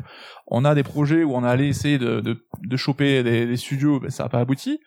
C'est pas, c'est pas facile. En tout cas, sachez qu'on a fait euh, une, ouais, j'allais dire des dizaines de demandes, mais vraiment une dizaine au moins. Ouais. Et euh, il y a deux trois pistes là qui ont deux amorces en fait qui sont peut-être un peu sérieuses, mais c'est hyper compliqué parce que voilà, on est en lien avec les ayants droit. Euh, nous, on aimerait bien sortir les Yartov en même temps que les jeux pour être un peu dans l'actu. Donc franchement, c'est compliqué. On, on espère, aller dans les deux ans à venir, deux trois ans à venir, en sortir peut-être un ou deux. Ouais, c'est vrai que Le- le euh, Covid d'en avoir qu'un seul Aussi, à l'heure actuelle, c'est pour nous, c'est un, c'était pas le plan. C'était pas le plan. Ouais, pas évident. Euh, je continue sur le chat. Il y a Riff en piscine qui nous dit si vous avez besoin d'un médecin attitré chez Third, je peux déménager. Certes, c'est comme le bateau de One Piece. tu sais. Il y a le médecin, le pistolet. Il nous faudrait un cuisinier. De ouf, Ce serait une trop bonne idée. franchement. Un petit coucou de Clément Pellissier euh, qui nous dit je bosse en vous écoutant. J'espère pouvoir passer à Toulouse 1 de ces quatre pour faire un check du coude. Salut à toi Clément qui est du coup. Camelot. Voilà Le- tout voilà. à fait. Le Les dernier auteur en date, nouvelle tête euh, chez Third et euh, félicitations pour ton livre. Je n'ai pas eu l'occasion de te le dire euh, directement. Ensuite, alors, Blaireau Lolo, euh, hello, perso, je, vois l'engouement autour de vos livres via Twitter, et aussi parce que je suis client, mais quels sont les retours via le circuit des librairies classiques? Franchement, euh, là la croissance elle est forte. C'est-à-dire que euh, même, enfin les libraires euh, qui ont voilà plus de 5000 titres nouveautés par an euh, commencent à connaître Third, euh, à se familiariser avec la marque, euh, l'approche et les titres. Et euh, voilà, on, Ça on fait six ans, mais Ouais. on euh, commence à avoir réussi à un peu évangéliser. euh. exactement. ouais. Alors juste pour la deux vannes quand même. Donc on bosse, on disait avec diffuseurs distributeurs, c'est-à-dire qu'on leur présente euh, nos bouquins, donc à une un parterre de, de représentants qui eux-mêmes vont aller voir tous les, les, les librairies dans chacun dans leur région respective. Donc pour savoir, la première réunion, euh, on a présenté Level Up, donc va expliquer Level Up à des mecs qui connaissent pas forcément le jeu vidéo, déjà super chaud. Et au bout de six ans, même s'il y a eu quand même beaucoup de, de progression là là-dessus, on a quand même un mec à la dernière réunion qui date d'il y a quoi une semaine et demie qui nous a dit mais pourquoi vous mettez pas des images dans vos livres en fait? C'est c'est pénible Il dormait, je pense. J'espère qu'il écoute pas. hein, qu'il nous... Alors, il est- il est nouveau, lui. Ça fait 6 ans qu'il dort. Mais c'est vrai que c'est la question qu'on nous pose éternellement. Et si euh, pour vous, euh, vous aviez pas entendu expliquer le pourquoi du comment, c'est que ça implique des questions de droit. En fait, on peut pas utiliser des visuels officiels de jeux, de films ou quoi sans payer, euh, déjà sans avoir l'accord du de l'ayant droit et sans le payer derrière. Et si tu le payes, ça implique euh, des choses en termes contractuels où ils vont demander un droit de regard, etc. Ce qui se comprend parce que tu véhicules euh, quelque chose autour de leur marque à eux. Et nous, on a pris le parti de faire des livres en noir et blanc justement pour pouvoir s'émanciper un peu de tout ça. Et ce qui était à la base une contrainte, mais c'est devenu une sorte de marque de fabrique aujourd'hui. Et euh, on voit que vous êtes nombreux à vous y être fait, mais ceux qui n'étaient pas forcément euh, très contents de ça à la base. Et donc ça nous fait plaisir. Et on a enfin- il nous semblait qu'on avait enfin passé ce cap-là où euh, Mais on a fait pas mal de livres avec des illustres aussi, de plus en plus. Hein. Fin d'année dernière, on a Ah fait ouais. le Prince of Persia, euh, le Super NES, euh, Pixel Super NES. Le voyage au Avant Japon. ça, on a eu le Devolver aussi. euh, ouais, qui ouais, donc euh, Mm. on essaie quand même d'en proposer. Hein. Une question de Sifaik ou Sifek. Aviez-vous un plan B si CERD n'avait pas marché? Bah non. Heureusement que ça a fonctionné. Mais euh, est-ce que euh, question philosophique, est-ce que c'est pas parce qu'on n'a pas de plan B qu'on a tout fait pour que ça marche? Oh, C'est ne sais pas. Vous avez 5 heures. Euh, alors une question qu'on vous a beaucoup posée, mais dit Nico, euh, oui, oui, bah oui, en effet. Euh, comment est né le projet? Vers quelle année sont venues les premières idées? Ben là, euh, Sœur d'émission 7. exactement. Voilà, c'est- voilà. C'était pour un anniversaire, je sais plus lequel, peut-être Voilà. les trois ans, je sais plus. Non, c'était avant ça. Bon, en tout cas, il y a un cerf d'émission euh, qui est dédié à ça, où on revient sur les coulisses. Et euh, si, si, je me souviens, en fait, on avait fait voter. On a dit, bah, choisissez le prochain thème du podcast, cerf d'émission. Et euh, c'est les coulisses qui avaient, qui avaient gagné. Et donc voilà, il y Ce a. serait un peu long de refaire l'historique, c'est pour ça qu'on vous renvoie vers le podcast. Ouais. Voilà. Ce sera plus facile. Il y a plein d'anecdotes. Vous allez vous régaler. Oui. Une Sachant qu'on était sous au départ, c'est ça. Tout a commencé par de l'alcool. Ça commence souvent par de l'alcool. Plus maintenant. Xavier Walter. C'est vrai. C'est vrai. À quand un retour des sœurs d'affiche? Jamais. Jamais, effectivement. Non, bah c'était comme du coup, euh, je me permets de répondre. hein. Ah oui, vas-y. Euh, c'était comme les goodies, c'était un pop-up store, c'était euh, c'était temporaire et donc du coup bon voilà on l'a fait on l'a fait quelque temps. Il y a eu un petit engouement autour, c'était sympa parce que vous êtes vous nous demandez souvent euh, vous nous demandiez souvent ce genre de choses donc Mais du coup on l'a fait. quand même C'était pas cool. mal de logistique et de taf euh, derrière. hein. C'est ça ouais, c'est que si c'était euh, c'était c'était assez spécifique tout ça mais ouais du coup c'était un projet sur le court terme, on allait jusqu'au bout de la de la chose. Et donc là ouais c'est terminé, on n'a pas prévu de, de revenir dessus pour le moment. Une question de DRX 421, pensez-vous mettre en place un label d'édition d'OST de JV Ce n'est pas prévu, mais on vous renvoie vers bah, Wayo Records Ouais, hein, qui fait ça très bien. Wayo Records, euh, qui ont fait notamment le podcast Centimes, eux, ils sont spécialisés là-dedans. Oui. euh, si vous avez des questions, des envies d'OST spécifiques, vous pouvez aller euh, les, C'est un les autre contacter. métier et ça implique des contacts avec le Japon qu'on n'a pas du tout et euh, eux ils font ça justement, ils ont créé ça depuis des années donc ils ont l'expertise. carrément. Il y a Riff en piscine dans le chat qui demande avez-vous trouvé quelqu'un pour la partie histoire de FF11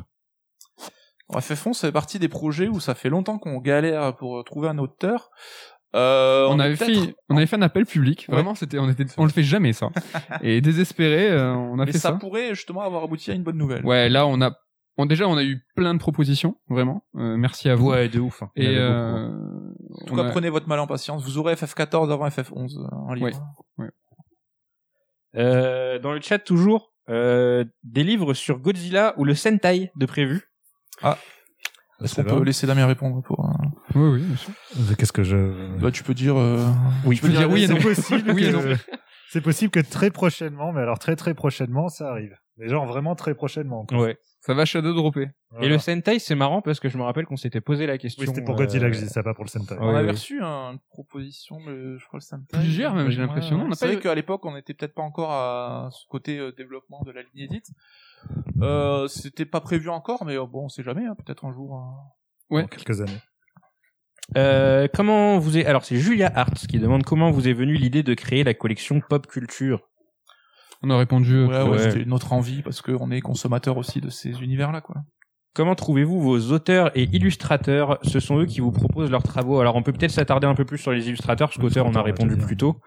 Euh, qui veut prendre la parole Bah, illustrateur, en fait, dans 95% des cas, c'est nous qui allons les, les chercher, en fait. Mm.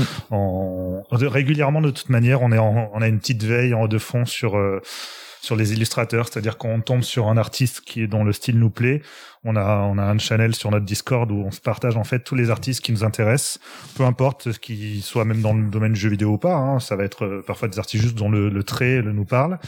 Et, euh, quand on a un sujet en fait dont on a besoin d'un illustrateur, bah euh, soit on va faire des recherches spécifiques autour de, de ce sujet-là, voir euh, si on trouve un illustrateur qui correspond, soit on regarde aussi dans notre panel directement qu'il y a sur le qu'il y a sur le salon pour euh, voir sur euh, le style d'un illustrateur qui nous co- qui correspondrait à ce qu'on à ce qu'on ce dont on a envie en fait. C'est un peu le même Ouais, process que les auteurs, finalement. Euh, la démarche un peu est la même. Hein. Faut savoir que c'est vrai que ce- certains illustrateurs vont nous contacter pour proposer un peu Ça arrive ouais, qu'on nous ça- soumette ça- des portfolios. Et dans ce fameux topic, où, pour, pour révéler la vérité, il y a par exemple Damien qui force avec un illustrateur qui le poste toutes les deux semaines à peu près. bah, Ça a fini par payer. hein. Ça a fini Ça par finit payer. payer. Euh, Attendez, c'est la blague, c'est que du coup ils disent que je force avec cet illustrateur-là. Et finalement, de temps en temps, c'est eux qui les partagent sans se rendre compte. Ah, mais si, c'est lui. Ah oui, Ah, il est très très doué. Il est très très doué. Et on l'a signé et très prochainement vous aurez une couve de lui. Ouais, très prochainement. Dans euh, Shadow Drop encore. Bah, tu- on peut le dire. Oui, Hein. pour une couve, euh, une de. Death Stranding. ouais. Ah, Oui, j'allais dire l'illustrateur. mais on n'a pas dit. ouais. C'était l'un ou l'autre. Bon, donc, bah, du euh, coup, c'est Anato Finstark, hein, vous allez avoir. euh, Voilà, bah, tapez sur Google Anato Finstark, vous allez voir ce qu'il fait, c'est canon. donc, imaginez ça par Death Stranding. Enfin, cet artiste qui, qui retravaille Death Stranding, euh, ça, franchement, c'est trop beau. Est-il possible d'acheter uniquement les ex-libris? Non, ce n'est pas possible. Ils sont uniquement inclus du coup avec les first print. Comme l'ebook, c'est un service qu'on fournit pour une offre euh, qui favorise justement la vente directe, qui nous aide directement en fait. Après, est-ce qu'ils peuvent peut-être contacter directement les illustrateurs pour demander, euh, voir combien ça coûterait Il y en euh, a qui le font, Mm. ouais, mais euh, Je sais pas.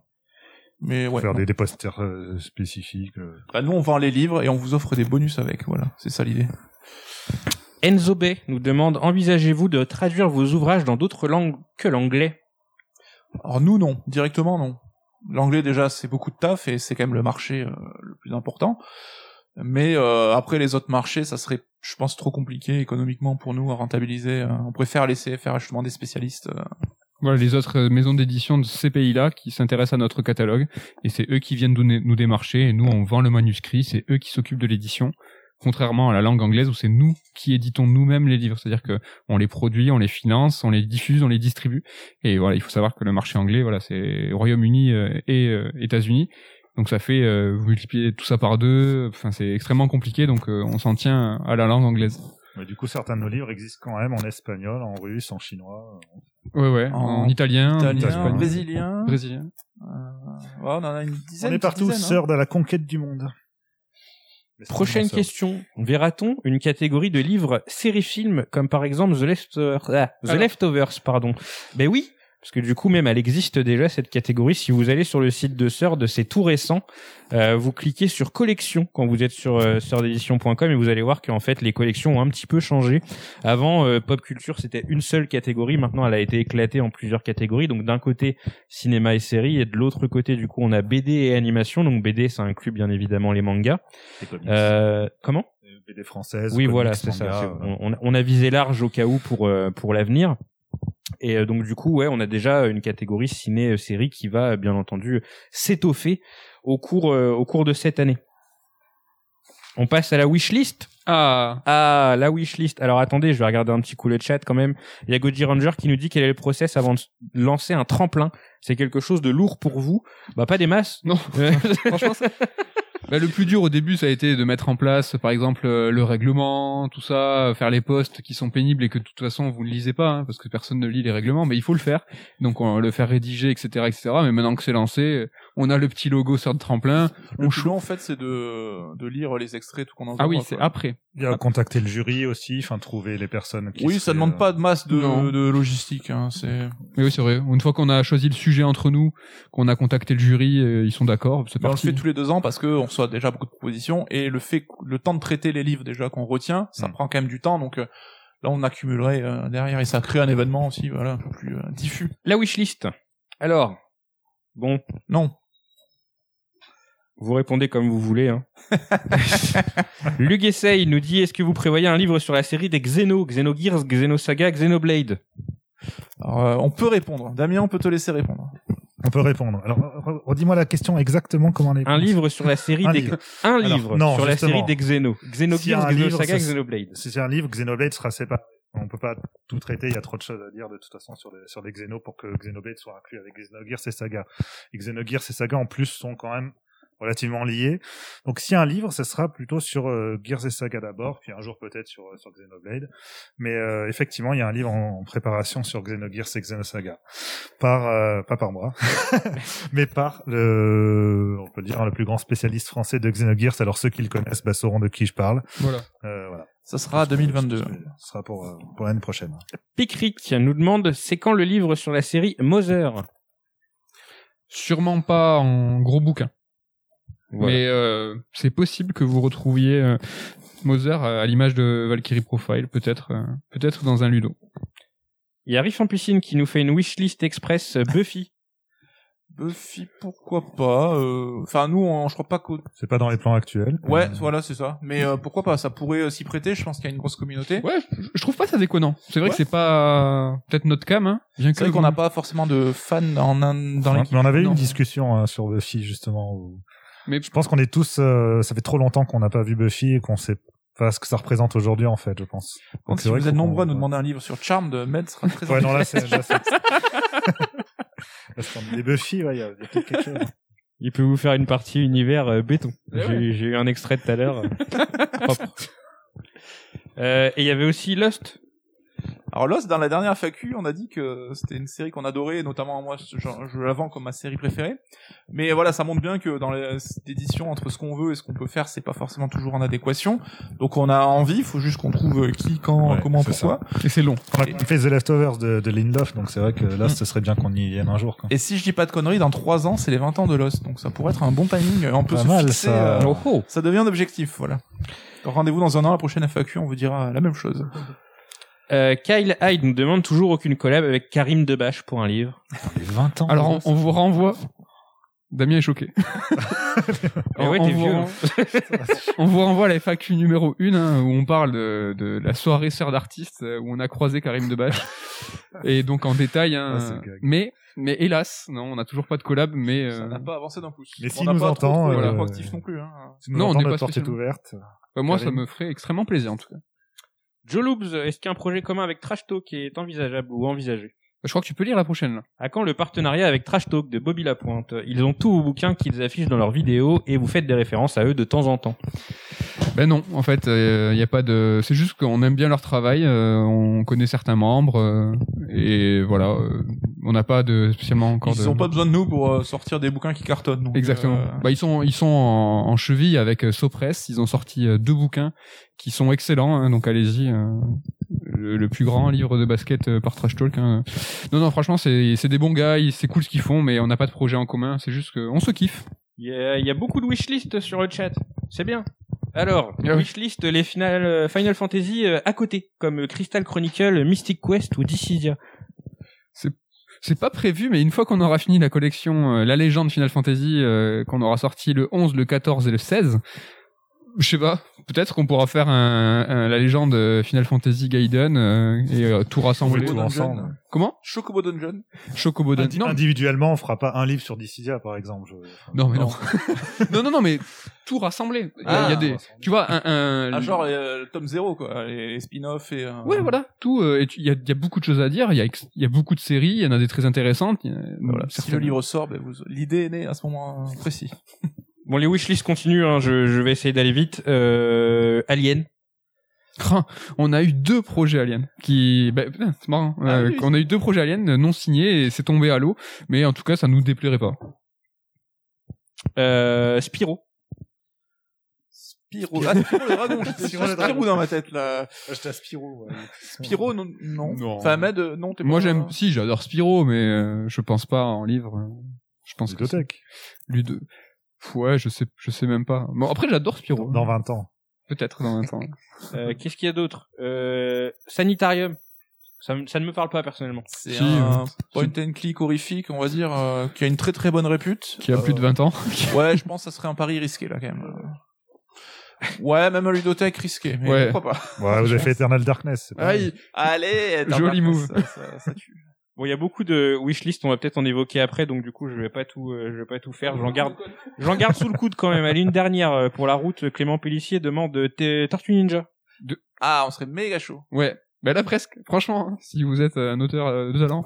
Non, Tortue Ninja, euh, ouais. On est Si chaud. Certains moins, tu vois. Damien est, se- est mort de rire. Pourquoi? Je sais pas. Parce qu'il parce qu'il aime pas les Tortues Ninja peut-être. Nous on aime bien les Tortues Ninja.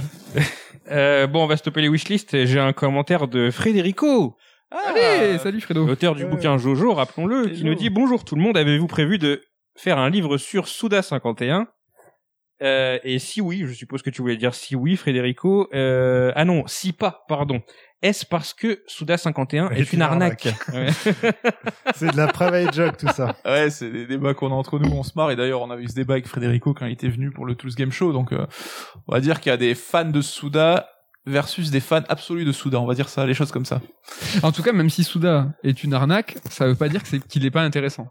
Ça irait bien dans Oui, l'œuvre vois ce 2. que tu Tu vois ce que même, si c'est une arnaque, Souda, c'est pas inintéressant à, à analyser. Son Il y aurait des choses à dire, quoi. Exactement.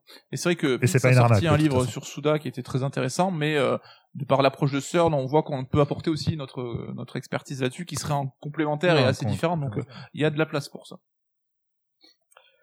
Euh, je vois encore vos wishlist passer. Euh, Désolé, il y en a beaucoup et il faut qu'on avance un petit peu, mais euh, peut-être qu'il y en a. euh, J'en vois passer euh, qui sont dans la liste que je vais euh, évoquer. Euh, tac, tac, tac. Des séries plaisir de de voir de telles wishlists. hein, Ça veut dire qu'il y a- il y a de l'envie, quoi. Ouais, forcément, il y en a avoir beaucoup. Suikoden, Wild Arms, Star Ocean ou Breath of Fire. Alors pour euh, répondre honnêtement, les JRPG, on pense qu'on a fait les plus gros, en tout cas ceux qui sont capables de générer de l'attention autour d'un livre en lui-même. On se demande jusqu'où on peut aller en fait en termes de jauge, en termes de, de notoriété.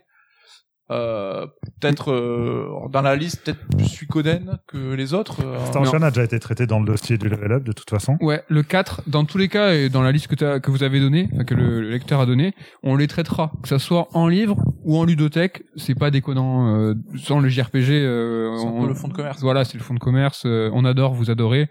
Donc on les traitera euh, d'une façon ou d'une autre. Un substitut à level up est-il envisageable? Voilà, on va traiter tout ce qu'on a évoqué dans un level up et ça sera fait. Exactement. non, des substituts, euh, enfin un palliatif, un nouveau numéro, euh, c'est pas, ouais, c'est pas prévu. Hélas. On l'explique d'ailleurs dans la dernière FAQ ouais. et dans un podcast aussi. Ouais, sur- ouais. Sur les, alors le podcast est sur les projets avortés. On explique euh, très clairement pourquoi en fait on n'a pas continué Level Up. Et dans la première FAQ, on y répond aussi. Euh, prochaine question, un livre sur FF11 et d'actualité, on a répondu. Concernant des ouvrages que vous envisagez peut-être, y a-t-il une place dans votre calendrier pour des sagas comme Fire Emblem ou Golden Sun? Euh, voilà, on l'a dit tout à l'heure, les JRPG, on les traitera d'une façon ou d'une autre. Euh, Est-ce que des livres sur Death Stranding et Hollow Knight sont-ils prévus? Death Stranding, c'est bon, on a répondu. On a répondu à cette question tout à l'heure. Et Hollow Knight, du coup? Non, Non, Non. c'est pas prévu pour le moment. c'est nul. N'importe quoi. Un autre débat interne à la rédaction. On peut, on peut dire que par exemple, ça aurait fait un très bon Ziertov. Voilà, ça- mais qui n'a pas, euh, voilà. qui ne sortira jamais. On s'est peut-être fait bolos. Euh, une place pour un bouquin concernant la saga Tales of Damien. Ah, pardon. J'essaie de pas être médisant. Euh, comme Mehdi l'a dit, les JRPG, on les traitera un jour d'une manière ou d'une autre. Sachant que Damien, tu es très fan de Tales of et Ah Ludo oui. aussi, donc euh, vous C'est insistez ma beaucoup. série favorite. Tellement. Vous êtes vache, le prochain va être cool et. Prochain a l'air sympa. Mais ouais. C'est pas ce qu'ils disent à chaque nouveau Tales of, il me semble. Non, ils avaient arrêté de le dire. hein. Même eux, ils croyaient plus. Non, franchement, vous êtes vraiment médisant parce qu'il y a des très bons. Le, Ber- ressemble un peu à du Xenoblade, je trouve, le prochain, donc euh, on sent qu'ils ont essayé de piocher dans les bons trucs, quoi. le Berseria, il est vachement bien. Non, non, vous êtes dur. Je trouve. Euh, tac tac tac, la question du ludothèque de Dark House, on a déjà répondu, donc pour la compile. À quand le volume 2 pour Resident Evil? Ah ah L'année prochaine. Bouh. Bah, Ça avance. euh, Une autre question, envisagez-vous un livre sur Destiny? Destiny- on est euh, non, mais on est très peu, on est un peu ignorant de Destiny de, en tant que joueur. En... Mais c'est un phénomène qui a pris de l'ampleur. On en parlait d'ailleurs dans Red Alert ce matin. Oui. Et euh, mais c'est pas prévu. Non. Mais il y aurait peut-être euh, de la place. Ouais, je, ouais, franchement, je sais pas. Alors, à quand un livre sur la série Lost? On a répondu. En dehors de la musique, euh, Paul Giraud 35 demande comptez-vous refaire un, un livre sur Zelda? Ça Bah, devient compliqué. Ben, en fait, il faudrait trouver un autre angle d'attaque pertinent. C'est-à-dire qu'on a quand même deux livres sur la saga Zelda, on a un livre sur la musique qui arrive là en mars. Il y a eu On a beaucoup de livres publiés par les autres éditeurs français sur Zelda. Exactement. Mais c'est vrai que nous, notre livre Zelda, il commence à avoir 10 piges maintenant. C'est vrai qu'en le feuilletant, il a pris un petit coup dur. Ah donc, euh, il y aurait certainement moyen de faire un autre livre euh, avec un autre angle, un autre parti pris, mais là, il y a quand même pas mal de sujets, de, de, de livres sur le sujet en France, donc vous avez de quoi faire. euh, Même perso, tu vois, euh, le livre, le premier euh, Chronique d'une saga légendaire, si aujourd'hui, on, aujourd'hui, pardon, on devait le réécrire, on ferait pas il pareil. aurait pas grand chose à voir. Mais c'est pour ça, du coup, qu'on avait pris l'angle de la musique dans Zelda, qui nous paraissait être un moyen de traiter de la série de manière un peu originale et Il y a inédite. Et voilà, et qui sort euh, très bientôt. Donc, Oui, il sort euh, dans 8 jours pour les premiums et le beau, 25 d'ailleurs, pour euh, tout le monde. il est magnifique. Euh, Assassin's Creed. Assassin's Creed, ben, on avait écrit à l'époque, on a déjà sorti un truc dessus. Depuis, la série a beaucoup évolué. Ça pourrait être intéressant de- d'y revenir d'une manière ou d'une autre. Alors une question très spécifique quand je l'avais vu passer, je crois que c'était sur le Discord de Deadlighter. Alors Yves Ampucine nous dit dans 8 jours, euh, il sort pas le 25. Si si, mais dans 8 jours c'est pour les premiums. Le 25 c'est pour euh, la sortie publique et la sortie librairie. Mais si vous êtes premium, euh, bah vous recevrez la petite newsletter habituelle euh, le 18 du coup. Vous-même, vous savez. Euh, donc du coup la question très spécifique de Deadlighter qui nous dit verra-t-on un jour un livre combo CNES Cité de l'espace plus Kerbal Space Program pour expliquer à la fois le jeu et les principes utilisés de science aérospatiale? Alors l'idée est chouette. Mais Kerbal, je crois, on en avait parlé dans la FAQ numéro 1 déjà, on nous avait Il me semble bien qu'on Et ça a l'air tu sais, évoqué d'être, euh, tu sais, ouais. t'as le diagramme où il y a nous et tu sais, Kerbal, euh, la communauté Kerbal en fait. Je pense qu'elle est forte et euh, mais on, on passe complètement à côté. Mais je pense à un Toulousain qui a posé cette question parce que le CNES, donc qui est un, un organisme toulousain spécialisé sur la recherche spatiale. Donc non, c'est pas prévu, mais pourquoi pas si le CNES nous contacte euh, et nous finance, on écoutera la proposition. S'ils nous font tout. ok. Alors, il y a Blaireau Lolo qui a une nouvelle question sur le chat et qui nous dit, outre l'approche par une œuvre particulière, est-ce que vous prévoyez des bouquins sur un genre particulier ou l'histoire d'un studio, par exemple, un peu comme vous avez fait avec Sega? On a fait des Volver en tant que éditeur, Oui. un livre sur un, donc en collaboration avec eux d'ailleurs et qui est illustré et tout, qui est vachement bien. Des genres, on a déjà réfléchi mais un million de fois. Ouais. Il y aurait, Après, pour euh, la petite histoire, euh, quand on travaillait chez Pixel Love, euh, c'est nous qui avions travaillé sur euh, le livre du genre euh, sur le RPG avec Raphaël Lucas et euh, sur le genre point and click avec Patrick Helio. Donc même si on a quitté la maison d'édition et les livres on les a pas amenés avec nous chez CERD, bah, c'est comme tu vois on a un peu une paternité quoi. Donc on se inconsciemment tu vois on se dit bah oui non mais les livres sur les genres on en a déjà fait. Mais et puis ces deux livres sont excellents hein, vraiment. ils sont très complets sur ces genres-là, donc en tout cas sur ceux-là, compliqué de, de, de faire mieux ou euh, différent. Ouais, je sais pas. Franchement, sur les genres, je sais pas. Et studio, euh, on aimerait bien. On a une piste en ce sens-là, mais euh, on peut, on n'en parle pas là parce que c'est vraiment trop early. euh, Oui, c'est trop. c'est pas garanti du tout. J'essaie de voir Damien, les- quand même, en plus toi. Oui, c'est bon. J'ai Un compris. bouquin sur les Wachowski. Bah, c'est, ça a été annoncé. Du Ouais, coup, on a fait un petit pas par nous directement, mais c'est le- l'équipe de me- le Ciné Club de Monsieur Bobine, pour ceux qui connaissent un peu le monde de, de YouTube. Euh, Excellente chaîne YouTube. Excellente chaîne YouTube sur le cinéma. Euh, donc c'est ils sont trois à avoir euh, à avoir coécrit justement l'ouvrage sur les Wachowski qu'on va sortir euh, bah, quelque part En même fin temps que. Matrix 4. Voilà. Voilà. Probablement fin d'année si ça rebouge pas encore euh, d'ici là. J'ai une question pour Damien, Mehdi et Nico. Euh, maintenant que vous n'écrivez plus, si vous deviez faire un dernier livre, ce serait sur quoi Attends, ça marche à Ludo aussi du coup la question. Bah ouais, parce que Ludo ne- n'écrit plus non plus, du coup, ouais. Non, mais elle est pas posée à Ken, parce que Ken écrit, lui. Contrairement à nous. c'est pour ça que... Moi, honnêtement, si j'avais le temps, j'aurais écrit le bouquin Lost. Je le dis euh, sans détour. Est-ce que je peux dire moi c'était quoi le sujet sur lequel j'avais commencé à Oh, trouver oui, oui. Bah, Moi ça aurait été sur Evangelion. Euh, moi, je, enfin, pff, j'ai pas envie de me porter. Moi, j'aimerais beaucoup, vraiment beaucoup, beaucoup réécrire. Et euh, je suis euh, dans le plan, les recherches et tout. C'est juste que j'arrive pas à dégager euh, du temps pour le faire. Mais ouais, sur si le vous- sujet, je pense que les gens qui te suivent un petit peu devraient avoir une idée. Ouais. j'aimerais. euh, Mais j'espère, j'espère peut-être le faire. Donc, euh, je dis rien pour pas me porter le. J'ai vraiment hâte de lire la légende Bravely Default, en tout cas. Euh, Ludo? Ludo, ouais, de ton Euh, côté. Moi, ça aurait été sans doute Suikoden. Euh, et, et Elden Ring. Eh oui. Ah bah C'est oui. vrai. Le jeu qu'on attend toujours. Habile Alors, sur le chat, est-ce que vous recevez beaucoup de propositions de projets ou de livres? C'est Rachinu qui pose la question. Ouais, on en reçoit pas mal quand même. Ouais, ouais, mine de rien. Ah oui, oui, clairement. Et enfin, Noctian nous dit euh, bonjour ici, que pensez-vous euh, que vous pourriez faire un- avec l'univers Gundam? Euh, Bah, Possible. Je sais pas. Possi- oui. On peut, on peut faire des choses. Oui. On peut faire un. Je pense qu'il y a un. Je pense qu'il y a un beau livre à faire. Alors, Cédric Deré, euh, je retourne à ma petite feuille. Il y a eu pas mal de livres consacrés à Sega dernièrement chez vous et j'aimerais savoir si ça va continuer. C'est une question très intéressante. Un petit euh, bouquin sur la saga Shining Force, ce serait pas mal. Shining Force, je pense, ça va être chaud, hein, Med, avec tout le, malgré tout l'amour que tu as pour la série. hein. Ludothèque. Un, un ludothèque, euh, franchement, mais j'en rêve la nuit. Ça aurait été un super dossier level up.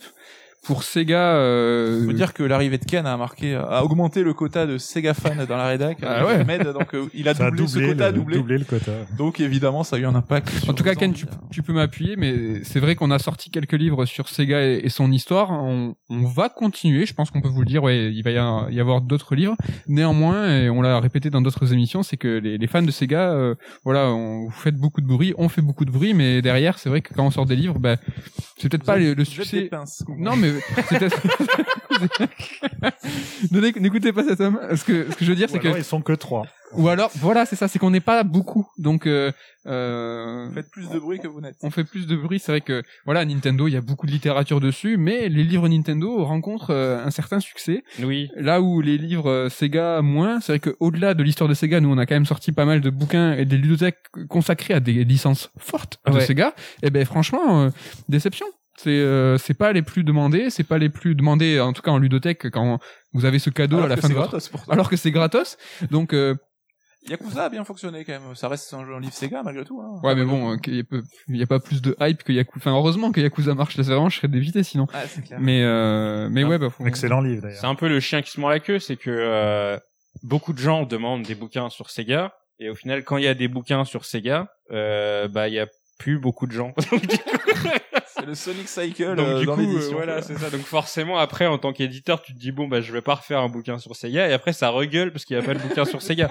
Donc c'est un petit peu compliqué, ouais. Donc parlez de, si vous aimez Sega, parlez des bouquins Sega autour de vous, euh, répandez euh, la, la parole. Euh, tac tac tac, je regarde vite fait ce que j'ai raté. Oui, il y a Hardcore euh, BD qui avait posé la question tout à l'heure. Je je la mets vite fait, ça va être rapide. En plus, un autre projet avec Alt 236 est-il prévu? Alors, hélas, non. Parce que c'était, c'est quelqu'un qui est extrêmement occupé. Il y a plein de projets. euh, là, il a d'autres même projets de, de bouquins qui ont rien à voir avec euh, ce qu'on aurait pu faire chez CERN. Hein. Il parle de métal. euh, il a un projet de, qu'on appelle, c'est les graphiques novels. Là. Enfin, les- Ah, une graphique nouvelle. un graphique novel. euh, mais je, je cherchais peut-être le truc en français. Et euh, donc voilà, il a plein de projets, il est très occupé, il a sa chaîne euh, et le livre Berserk l'avait vraiment, ça, ça lui avait pris beaucoup de temps. Il avait même stoppé la production de certaines de ses vidéos. Donc euh, on est dégoûté. Hélas, hein, on aimerait beaucoup retravailler avec lui. Je pense que c'est pas l'envie qui manque, même de son côté, ça lui ferait plaisir. Mais euh, rien, rien de prévu en tout cas.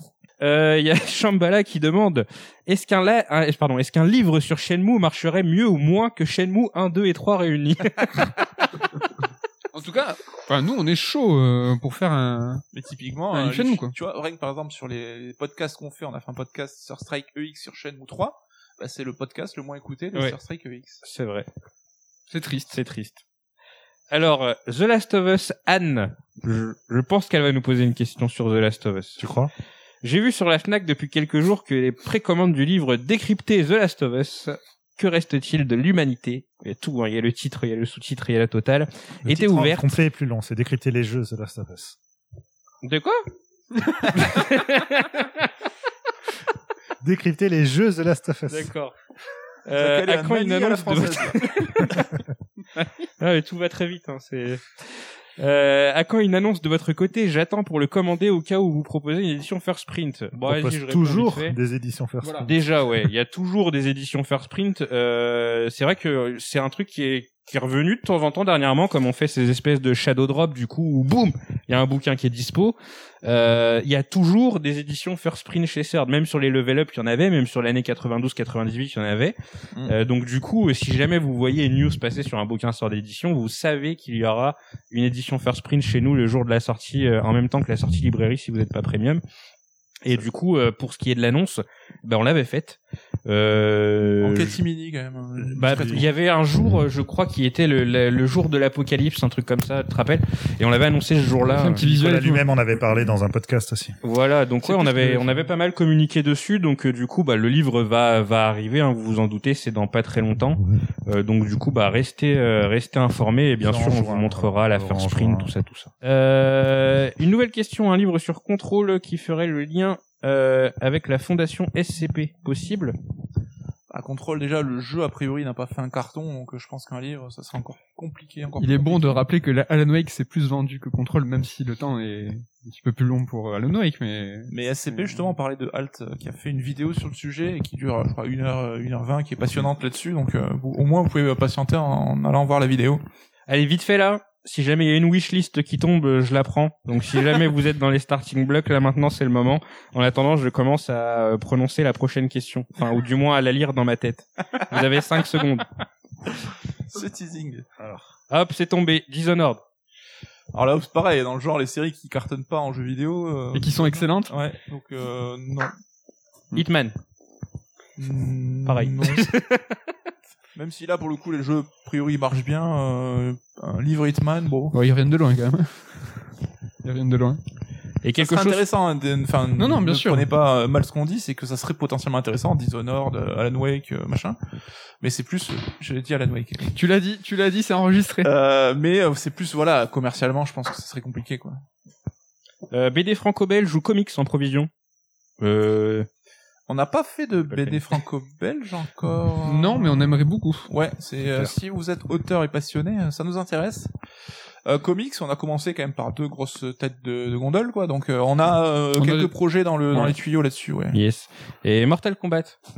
Ah bien, j'ai cru que c'était le, le blast d'un mec. Je fais, il va vouloir. non, c'est le, c'est Shambhala qui demande. euh, Ah oui. Ah, on peut Euh, rire aussi. c'est pas prévu. Non. Si on parle, on a, on a envie de parler de baston. Ça, on peut vous le dire, hein, mais on commencerait pas par un Mortal Kombat. Tu le disais déjà dans la FAQ numéro C'est un. vrai? Eh ben, on a, voilà. Décidément. Ça n'a pas trop avancé. Et il y a Keft qui vient d'arriver qui nous demande un nouveau level up. Alors malheureusement, euh, tu viens d'arriver donc tu n'as pas entendu, mais euh, les nouveaux level up, il n'y en aura malheureusement pas. C'est mort. Euh, les podcasts, un petit point sur le lore des podcasts. Dark House nous dit voilà trois ans que vous faites des podcasts. Depuis au début, plusieurs formats sont arrivés et ou ont été déclinés. Êtes-vous satisfait de ces derniers, qu'il s'agisse du nombre d'écoutes, de la possibilité d'aborder des sujets variés, ou encore de vous retrouver entre membres de la rédac, sauf en cas de Covid, hélas. Bah, les podcasts, c'est plus, euh, je pense, un plaisir à la base qu'on avait envie de faire, et qu'on je pense, ça nous plaît à tous, un exercice. On avait commencé par Sœur d'émission, qui était euh, pertinent dans le cadre de Sœur, justement, qui est un complément au livre, et donc où on parlait de l'auteur, avec l'auteur sur son projet, donc c'était euh, plutôt cool. Un peu Et- un appendice du livre. Ouais. un truc en plus, quoi. Et euh, les formats se sont multipliés. hein. Je ne dénoncerai pas Mehdi, qui est un fossoyeur de concept, euh, qui adore, euh, dès qu'on crée un nouveau podcast, il veut, partir sur le suivant déjà. Puis il y a Damien aussi, notamment, tu vois, Sound Teams, euh, qui était arrivé aussi avec euh, l'impulsion de... Enfin, le fait qu'il y ait Damien dans l'équipe pouvait euh, rendre un podcast comme Sound Teams intéressant aussi. C'est vrai qu'on commence à avoir une petite euh, galaxie, tu vois, avec plein de petits Bah là, on a formats. quoi 6 ou 7 formats, je crois, mine de rien. Mais comme tu dis, il y a le solaire de, de le sœur d'émission. Après, il y a le sœur Strike où là, c'est toute l'équipe euh, qui est réunie. On, on parle d'actu. Donc, on a le Red Alert depuis euh, 18 semaines maintenant où c'est un abdo euh, d'actu.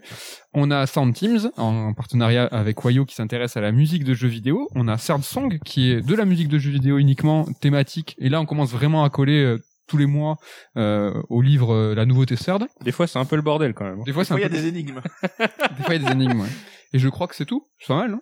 Ouais, ouais, ouais, mais... T'as dit euh, le non. Strike X? Et le X. Donc il y a une variante hein, du Strike où là on s'intéresse à, à un jeu récent et en s'autorisant tous les spoilers. Par exemple, j'ai n'importe quoi, Cyberpunk, une semaine ou dès qu'on peut, dès qu'on peut, hop, on sort un EX sur Cyberpunk pour en parler, euh, voilà, en long, en large et en travers. euh, Après, quand à la question des audiences et tout, on est plutôt content. On a quand même pas mal de monde qui nous écoute. On vous en remercie. Mais une des clés là-dessus, c'est la, la, la régularité en fait. Et c'est vrai que le format Red Alert, de, par son côté hebdomadaire, permet d'avoir une traction et d'avoir constamment du, quelque chose de nouveau. Parce que évidemment, le Covid avec Sœur d'émission, Sœur Strike, bah, les émissions ont fatalement euh, baissé en en quantité parce qu'on pouvait plus se réunir pour enregistrer donc ça faisait quand même un gros trou dans la publication. Red Alert là-dessus nous aide un petit peu ce qui fait qu'on a au moins un podcast par semaine et voire deux. Donc euh, cette régularité là nous permet de grimper un petit peu dans les euh, dans les classements. Donc euh, truc tout court mais n'hésitez pas euh, à nous noter euh, en bien ou en mal hein, mais sur les les applis et tout ça peut permettre de de nous mettre un petit peu en avant. C'est vrai que on n'aime pas trop euh, quand on fait des podcasts un peu détendus ou actus euh, toujours faire la pub pour Third parce que on aime bien que ce soit des espaces un peu plus euh, on n'est pas là pour vous vendre des trucs forcément. Mais pour nous ça apporte vraiment quelque chose une plus-value pour faire connaître la boîte pour nous faire connaître à nous aussi c'est devenu un, un, un, un développement assez important en fait Ouais. hein, de, de l'identité de Third hein. Ouais, carrément, carrément. Perso, je remercie le Covid pour m'avoir donné l'idée de faire le podcast sur euh, la musique de Death Stranding. En tout cas, le concept du podcast. Mais c'est vrai que c'était vraiment le l'idée. seul mec qui a remercié le Covid Comme j'étais un peu... euh, C'est lui. ouais, c'est ça. Vraiment juste pour ça, quoi. C'est que ça m'a donné l'idée. Euh, C'était assez marrant de faire ça à distance avec euh, avec pas mal d'invités euh, divers et variés. Enfin, si vous avez pas écouté, je vous invite à l'écouter. Euh, petite question de Riff en piscine. Qui a le bureau le plus bordélique? Qui a le? Le bureau le plus bordélique. Et franchement, on est, euh, Ouais, ça c'est va. plutôt clean, hein, les bureaux. Ah, on est clean hein, sur les bureaux. On peut même pas dire qu'il y en a un qui est plus bordélique que l'autre. C'est tout le monde a un bureau clean. Mais Damien, il a un pouvoir, c'est que moi, je m'amuse, je lui mets des trucs sur son bureau et il voit pas et ça reste des années. Tu vois, par exemple, il y a un carambar Ah ouais, non, mais le carambar, il est là depuis une éternité. et des fois, je cale des trucs sur son bureau et il s'en fout. Mais genre, je crois que c'est lundi là, j'ai vu le carambar et je me suis dit, mais il a un truc sentimental avec ce carambar ou Non, c'était entre les deux, entre les deux confinements, le carambar. hein. Ouais, mais même des fois, je, je sais que moi, ça m'a fait marrer parce que il est clean, mais si tu poses un truc sur le bureau de Damien, ça le dérange pas en fait. Alors moi, ça me ferait péter un câble, tu vois. Vous Il est très tolérant. Il est très tolérant. À quand un livre? Alors c'est Frédérico qui demande à quand le livre La saga Damien Méchery, The Art of Damien Méchery, Rebuild of Damien Méchery 3.0 plus 1.0. Euh, C'est mon rêve, sachez-le. J'attends qu'une chose, c'est un bouquin sur l'œuvre de Damien Est-ce Méchery, qu'il y mais aurait une malheureusement. préface de Damien Méchery, quand même? Peut-être que t'écriras tes mémoires. Tout à l'heure, tu parlais de, de rédaction. C'est ça? Les, mé- les, mé- les mémoires. Comment on dit là, je me fais bolosser par tout le monde. Mais non, c'est parce que t'es la coqueluche, t'es la star, Damien. Euh... Locke SNK demande à quand un projet crossover avec Trash Talk. On a des, on a plus ou moins répondu tout à l'heure. C'est pas un projet, euh, hélas. Euh, Dark Chaos nous dit d'ailleurs, faut que je vous dise, je ne trouve plus de Weetabix dans mon magasin habituel. C'est triste. Putain, Limite, on a on dirait un complot. Une communauté de fans de Weetabix. Je pensais qu'il y en avait pas du tout, mais vous avez été super nombreux, en fait. En vrai, je pense qu'il n'y en a pas du tout. C'est comme Sega. Hein. Y Ils font du jure, On entend les entend. Mais tu sais, on les a, on les a fait sortir de l'ombre, en fait. Ils se sont dit, ah, on nous tend la main, c'est le moment. Il faut se lever pour nos convictions. Bah, écoutez, euh, Bah, bah, mettez-vous bravo, bravo, Globes, ouais, hein, félicitations en tout cas pour, euh, différence. pour l'assumer. Euh, Riff en piscine pour le livre sur SMT, à moins que j'ai raté le truc. Êtes-vous en stand-by vis-à-vis de la sortie de SMT5 Tout à fait. Euh, revenons un petit peu au podcast. Donc du coup, on a répondu à la question de Dark Chaos. On passe à la question de Didi. Pourquoi avoir mis ah, il manque un mot. Pourquoi avoir mis autant de temps avant de faire un podcast et pourquoi maintenant Est-ce lié au Covid ou rien à voir? Bon, rien à voir du coup, parce que Je pense que peut-être de nous celui-là, peut-être? euh, bah, peut-être même que Didi, euh, non, je pense qu'il parle des podcasts en général, mais peut-être que Didi nous a découvert avec les raids d'alerte. Ouais, je du pense. coup, ouais, voilà. Ouais. Et on a moult, euh, ça fait euh, un moment qu'on fait des podcasts, on a moult formats, euh, comme on le disait. Mais si vous voulez dire euh, pour le, le précisément la FAQ en- avec toute l'équipe, ça oui, c'est à cause du, du Covid. Ah oui, oui. Effectivement, c'est parce qu'on est tous chez nous. Ah, ouais. Peut-être. oui, c'est ça. Je suis convaincu. Ah ouais. Je crois qu'il y a une question qui arrive sur euh, sur les strikes justement. Envisagez-vous de faire plus d'interviews podcasts sur les auteurs livres que vous publiez? Bah, on a un format certes d'émission qui est normalement mensuel. hein. Alors ce qu'on aime beaucoup nous, c'est euh, avoir les gens avec nous dans la petite euh, pièce que vous voyez pour ceux qui sont en vidéo, où en fait on a une vraie interaction, euh, enfin de visu et on a fait des podcasts euh, à distance. C'est chouette, mais c'est pas pareil. C'est vrai qu'on a eu l'occasion de faire avec Thibaut pour parler de Star Wars parce qu'il avait justement du matos, parce Oui. qu'il est justement lui podcasteur aussi, donc c'était faisable facilement. Oui. Mais tous nos auteurs n'ont pas forcément le matos qui va bien, et c'est toujours mieux d'être dans la même Ouais, pièce. ouais. Donc euh, c'est vrai que le Covid là-dessus a clairement mis un, un coup d'arrêt. à En tout cas, voilà, quoi. ce format interview coulisses des ouvrages avec les auteurs est normalement un format qui est mensuel avec Sœur d'émission et, et quand tout ira mieux, euh, ben oui, ça devrait, ça devrait revenir euh, dans- Yes. Le reste, mais c'est le plus important. Nosvad nous demande quel âge avez-vous? Qui Voilà, commence? bah, Tiens, Ludo. Quel âge t'as? J'ai 34 ans. Ludo a 34 ans. Et toi, Damien? Pareil. Pareil. Et toi, Nico? 36 ans. Et toi, Mehdi? 36. Ok. Et ben moi, j'ai... T'es en train de Je suis pas en train de faire une blague, j'oublie tout le temps. 28. Voilà, putain. Voilà, donc je suis le, le plus petit. Euh, team Android ou Team Apple Bah, je crois que c'est du kiff-kiff euh, 50-50, non? Apple. Apple. Deux Apple, deux Android. Et Ludo, euh, t'as un Apple ou un Android? Euh, ni l'un ni l'autre. Oui, c'est bien ce qui me semblait, ouais. Ouais. Ouais, T'as ouais, bah, c'est Alain Damasio. Team Damasio, quoi. voilà. du coup, c'est du 50-50. Telegram. Euh, team McDo ou Burger King? Euh, Bah Ah. moi je suis Team McDo, hein, vous le savez. Dès qu'on parle de McDo, je suis là. Euh, un jour, euh, un livre sur McDonald's, je suis là. Il y a pas de souci. je fais la préface. Donc Très McDo. McDo aussi, mais Burger King arrive à faire des sandwichs événementiels de qualité. je Déjà, tu dis sandwich. Moi, je trouve ça très choquant. C'est pas un McBaguette. un burger. Sandwich froid. Sandwich froid. ouais. Hein? Moi, je suis team sandwich froid. Voilà. Moi, je suis Team McDo. Et toi, Ludo Moi, je suis team euh, burger maison. Ouais, voilà. Ouais, non, mais moi aussi, euh, en vrai. Ludo. Team Damasio dans les montagnes. Ouais. Avec des du Cantal. Euh, team tartiflette ou raclette Ah, ouais, je- Ah, ouais, je- raclette. Ah, C'est chaud, mais raclette. Team ouais. fondu. Raclette. Voilà. Et je veux pas faire le mec, mais moi, je suis Team fondu. Et fondu, euh, savoyarde, hein, en tout cas, attention. Bourguignonne, c'est bon. Ah, J'aime bien la bourguignonne. Euh, et toi, Ludo Euh, Ouais, raclette. Euh, alors il y a euh, Frédérico qui demande Team Sonic Adventure ou Team Nier Automata. Nier Moi, je- Automata, mais sans hésiter une seconde. Moi je suis pour le proto euh, Nier Automata, donc Le Sonic proto, c'est pas une version alpha, tu vois. On a, on a fait de la pub au thread de Ken dans Red Alert ce matin et on vous invite à aller voir. c'est très très drôle. Sonic Adventure 2 en fait est le prototype de Nier Automata. Non, le 1. Le 1 pardon. Oui. Je crois qu'on dit de la- on dit le Ouais, je crois qu'on dit un peu chier dessus. C'est pas grave, je couperai au montage, j'ai l'habitude. Bah, juste le 1 ou 2, t'as tué. Ah, c'est deux jeux nuls quoi qu'il arrive quoi. donc. Oh non, mais t'abuses. Non, je plaisante, je Le vrai visage de Nicolas Coursier. en off. Les Nico coursiers off. n'aiment pas le jeu vidéo. Je n'aime pas les jeux vidéo. Il n'aime pas les Wachowski non plus, donc il n'a pas le cinéma. Il n'aime pas la vie. Alors, Camoulox ou Burger Quiz? Oh, Ah, Burger Burger Quiz. Ah, Burger Quiz. Ludo ni l'un ni l'autre. Deux, c'est un peu le trublion de la kid. Et toi, Damien? J'invente mes propres blagues. J'ai jamais trop suivi les deux, mais j'étais plutôt Burger Quiz, à l'humour de Chabat et tout, ça me faisait plus rire. Alors, on nous dit dans le chat, je dis ça, je dis rien, mais il y a du Cantal à Burger King. Oh. Ouais. Chez Quick aussi, donc attention. Ça veut tout, ça veut Ça existe encore, Quick? Bah, il y a Il y a pas. celui ça de la pas gare. Il reste celui de Basso Combo. Ouais. Ouais. Matabio aussi. Ah, ça fait deux. Pas Ouais. mal. Bon, là, on est dans le Quick euh, toulousain, mais je pense qu'il y en a d'autres dans le monde. c'est, euh, c'est le fond du panier quand même. hein. Dans le Quick Game. C'est vraiment dégueulasse. Ah ouais ouais. Les restos, Ah ouais. t'as le sol qui colle et tout là. C'est... Oh, Il y a des fans de, de allez. toast. Comment il s'appelle Le quick and toast. Quick and toast, te casse des dents. C'est les dentistes qui sont fans. Quick and toast. À la fac, j'étais plus Team Quick que Team McDo, perso. Ah mais c'est la fac, c'est l'âge de la rébellion. Euh, qui fait le meilleur café? Euh... C'est tout un art quand même. Ouais. Alors Med se fait chier à mettre à filtrer l'eau avec la Brita avant de la mettre dans le café. Donc je pense que ça fait de lui le mec qui fait le meilleur café. Ah bah ouais, du coup. Après, mais moi, je faisait le alors que le filtre était plus valable depuis euh, des mois, tu vois. Ah, il balance. quoi Oui, c'est vrai, oui. Que oui, tu filtrais, mais alors que le filtre était mort. était, était mort depuis des... C'est vrai que c'était plus euh, par acquis de conscience. C'est ça. Après, moi, je mets le, le bordel quand je fais du café. Là, j'ai pourri le mur euh, au moins deux, trois fois là, pendant le confinement. Après, c'est qu'on l'aime pas tous pareil aussi, le Ah, café. c'est vrai que je suis arrivé un matin et en fait, il y a du café partout par terre. Oui, mais- J'ai tout éclaté. Ouais, c'est vrai que Mehdi, c'est le roi des cafetières. Damien lui il met euh, 28 sucres dans son café. Moi, je mets 28 sucres, mais j'aime bien les, euh, quand on le faire, le faire corser aussi. Oui, peu ça vaut le coup après de mettre euh, 12 sucres.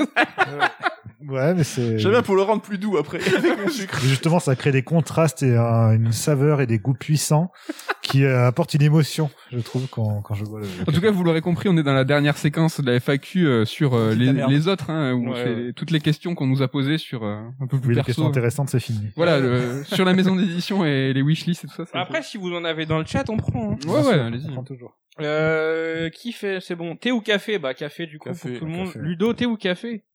Euh... Non, mais crois dis-le. qu'il va hein. dire Ni l'un ni l'autre. Bah ouais, ni l'un ni l'autre. Ok, très bien. C'est une réponse valable. Très bien. Euh, fait- D'ailleurs, il y a un truc marrant qu'on peut peut-être évoquer puisqu'on est en train de raconter nos vies. Euh, je crois que, en tout cas pour nous quatre qui sommes buveurs de café, euh, aucun de nous ne boit du café en dehors de la rédac. Oui. Alors j'ai acheté une cafetière à Noël justement, Oh pour, euh, parce que j'avais la famille qui venait. Et depuis, j'en bois tous les jours. Oh, le mec Ah est ouais. d'accord. Donc, ouais, C'est pour mais- ça que vous voyez avec mon mug Animal Crossing euh, en réunion. tous Ah les bah lundis oui, c'est matin. vrai, c'est Le vrai. mec a changé. Et tu te fais ta cafetière toutes les, tous les jours Ouais, ouais, ça me tient trois tasses pour la journée, donc euh, matin, midi, après. Putain, incroyable. Ouais, oui, parce qu'avant c'était super marrant du coup quand on avait eu le premier confinement. euh, on avait tous pas bu de café depuis 4 Oui, mois, alors qu'à la rédac on en boit 3 par jour quoi. Donc Ouais, c'est un peu ça. Ça montre qu'on n'est pas addict. Non. Et on fume aussi qu'à la rédac. Euh, Sinon, on n'est pas des fumeurs. On se drogue à la rédac aussi. Les seringues sous le bureau. Alors il y a euh, il y a Nicolas Denéchaud, et voilà, je savais qu'il était là et qui nous demande euh, mais je crois qu'il avait déjà envoyé un message tout à l'heure. Bref, Godzilla ou Kong? Ah, Ah, ah, Kong, moi. Ah Kong moi aussi, je crois. moi je suis, enfin, j'aimerais que Godzilla gagne, mais je pense que c'est Kong qui va gagner. Ah, mais non. Tu Ah, parles sur, du prochain euh, film Ouais. Ah, moi, je parle en général de ce Ah que oui, je préfère. licences. Ah, mais celui qui va gagner aussi, ça marche. Moi, moi, je suis Kong tout le temps. Mais moi, je pense qu'il y en a aucun des deux qui va gagner. Ils vont être amis à la fin. L'ont Ah le réalisateur Ouais. a dit clairement qu'il y aura un vainqueur. Oui, les deux contre le troisième adversaire. Allez, spoil. Moi, J'y crois. Très bien. Ludo, Godzilla ou Kong? Aucun des deux. Très bien. Bah oui, le Japon. Ouais. Euh, un Shin livre sur. Xeno ou Monolith est-il prévu? Oui, on a répondu à cette question un petit peu plus tôt. Noshi Bounce, euh, un livre sur euh, Xenogears et Xenosaga est prévu. Euh, wishlist Guillermo del Toro. Pourquoi pas? Je suis le seul à le défendre mais- à la rédac, mais ouais. J'aime bien, mais je trouve qu'il est un peu surcoté. Voilà. Moi, je le défends pas. Je dis que c'est le moins dédoué des trois. Des trois potes. Les Three Amigos? Les euh, non, tres amigos. Tres Amigos. Vous avez vu mon niveau d'espagnol. hein. C'est le moins doué des trois, mais c'est peut-être peut-être le plus sympathique en tout. Euh, si vous étiez une touche sur une manette, laquelle seriez-vous? Je, je, je peux difficilement être plus clair. Si t'étais une touche, un peu portrait chinois. Moi, je serais la touche Y. Bah déjà sur une manette Xbox du coup parce que c'est jamais les mêmes touches Y partout entre Nintendo etc. Ah mais que insupportable, ouais. c'est la touche avec laquelle tu frappes dans les beat'em up.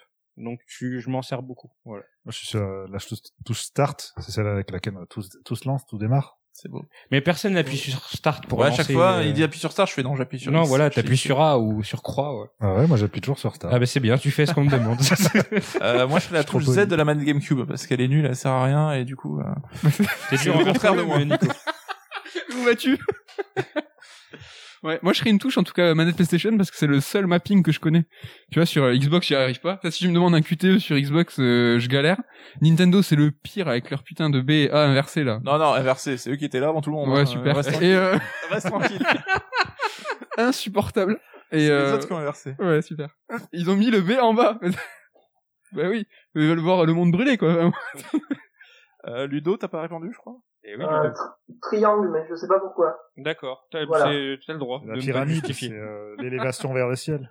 Ouais. Euh, si vous vouliez une suite remake d'un jeu, ce serait lequel? Bah un remake à Sonic Adventure, bien sûr.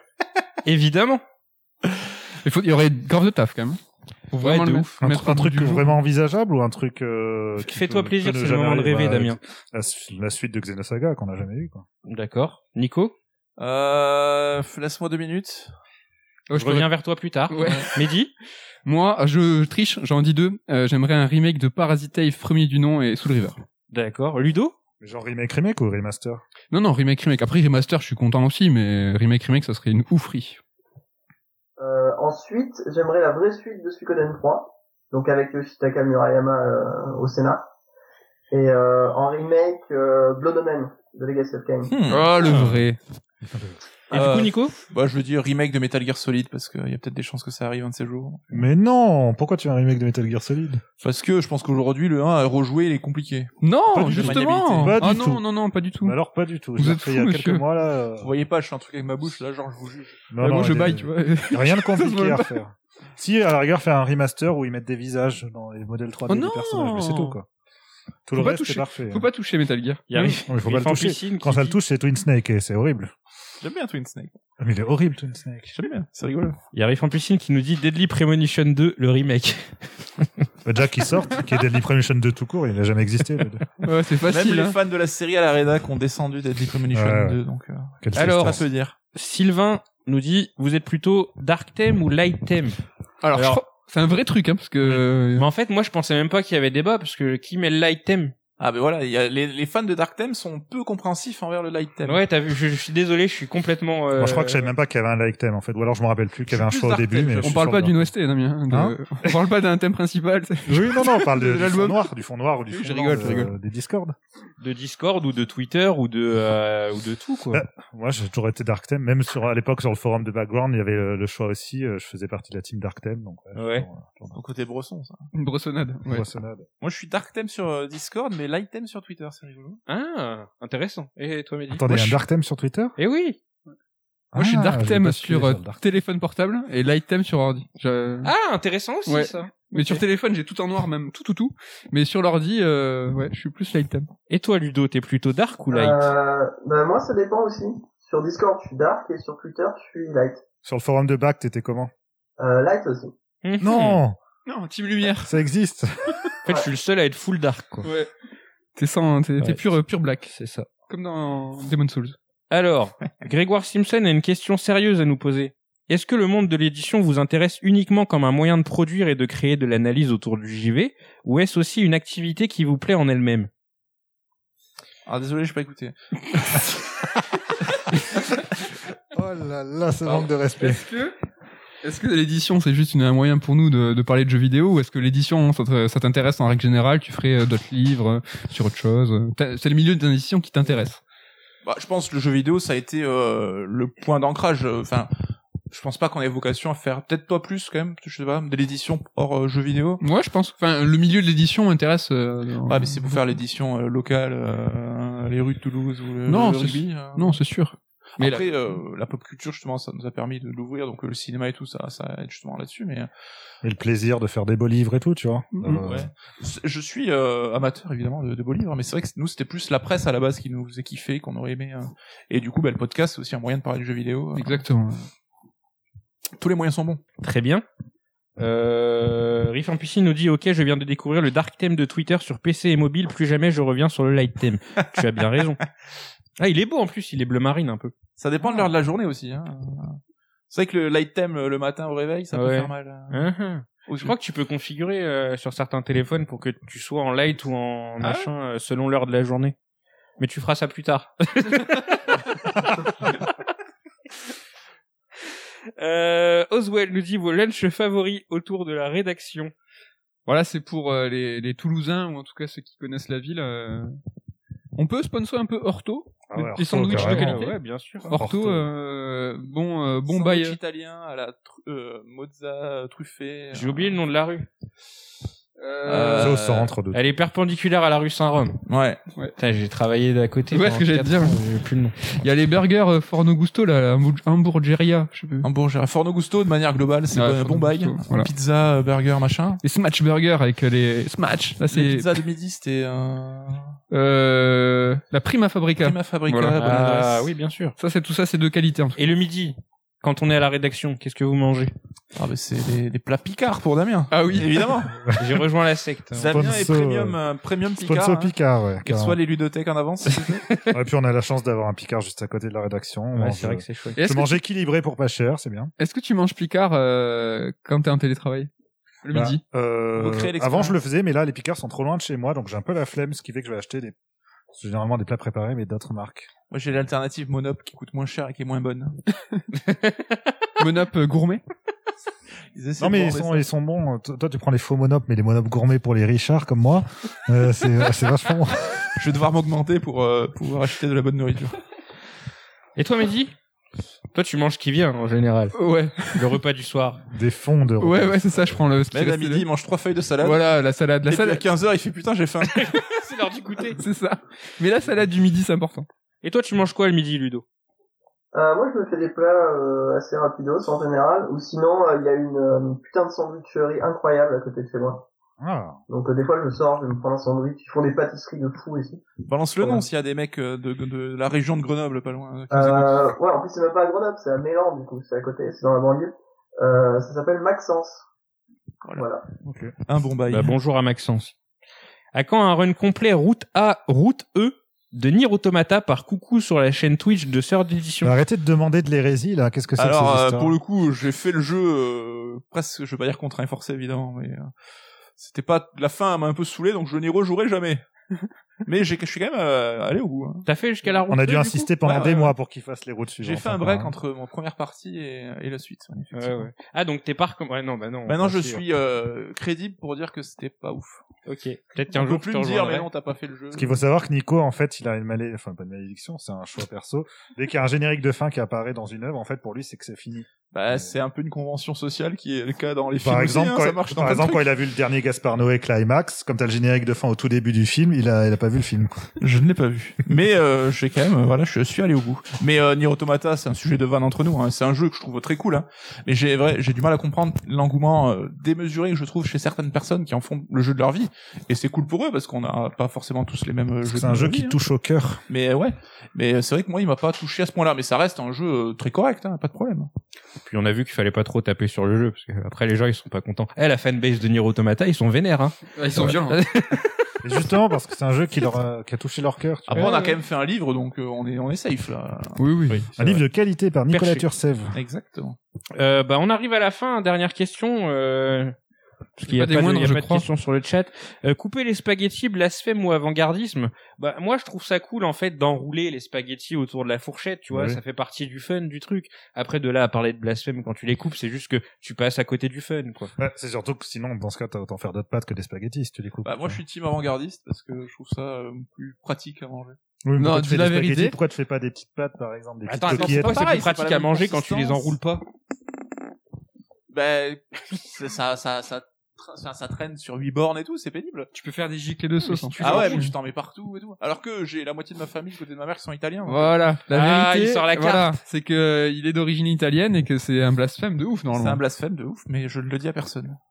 Sachez que, alors c'est lustu cru, je sais pas, mais il y a, ça existe des spaghettis déjà coupés. Et en fait, tu fais tes spaghettis et c'est des petites spaghettis. Ah oui. Donc euh, blasphème commercialisé quoi. Si, ils font ça pour les repas de bébé. T'as Des petits, des petits spaghettis coupés déjà, c'est Peut-être normal. Putain, un bébé qui mange spaghetti, c'est trop mignon, ça. mais non, il peut pas les enrouler, je te Mais non, justement, ils sont Ça montre bien l'absurdité des spaghettis, quand même. On en pas est à peu- 2h20 d'émission, donc on en est là. voilà. Voilà, 17h dans 15 minutes. Euh, attends pour rentrer chez nous euh, avant le couvre-feu. Il est temps d'arriver. En tout cas, c'est Oui, cool. il est Je quelle pensais pas qu'il allait avoir autant de questions et tout. C'est c'est sympa. Et merci autant à- de monde Merci à Et, tous. euh, Ouais, c'était cool. Ouais, franchement, euh, 50 en, en moyenne, je crois qu'on a été à 50, 60 personnes. Franchement, euh, Merci gros à vous merci à vous, hein, Il y a cool. des gens qui oui, sont on est restés deux heures, genre euh, Guillaume, t'es resté deux heures, euh, Thomas, t'es resté un petit moment aussi, j'ai vu euh, Riff en piscine pareil. Enfin bref, merci à tous, c'était cool. Bon là, je vois plus qu'il y a, je vois qu'il y a plus de questions. Il y a plus Euh, personne, Ils sont partis. Du coup, euh, si euh, si- si la ville veut bien, il y aura un replay disponible sur YouTube pour ceux qui ont raté le, début- le début et du coup un, un replay audio aussi sur les plateformes de podcast. Je vais me battre avec tout ça. Il y a moyen que je m'en sorte, on verra, Euh, parce que vous vous êtes plein du son que pendant la première demi-heure, donc peut-être qu'après c'est écoutable, je suppose. Euh, bah écou- écoutez, merci beaucoup. Euh, on refera une FAQ euh, bah, sûrement l'année prochaine. hein.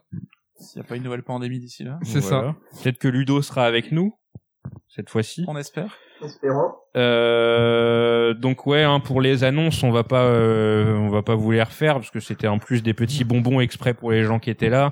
Euh, mais de toute façon, elles seront encore présentes dans le replay et tout ça, tout ça. Et voilà. Juste, je me permets, parce que je crois pas avoir eu la question passée, mais les ludothèques, on n'a jamais dit qu'on ne les réimprimerait jamais quand il faut écouler. Hein. Ça reste une possibilité euh, éventuelle.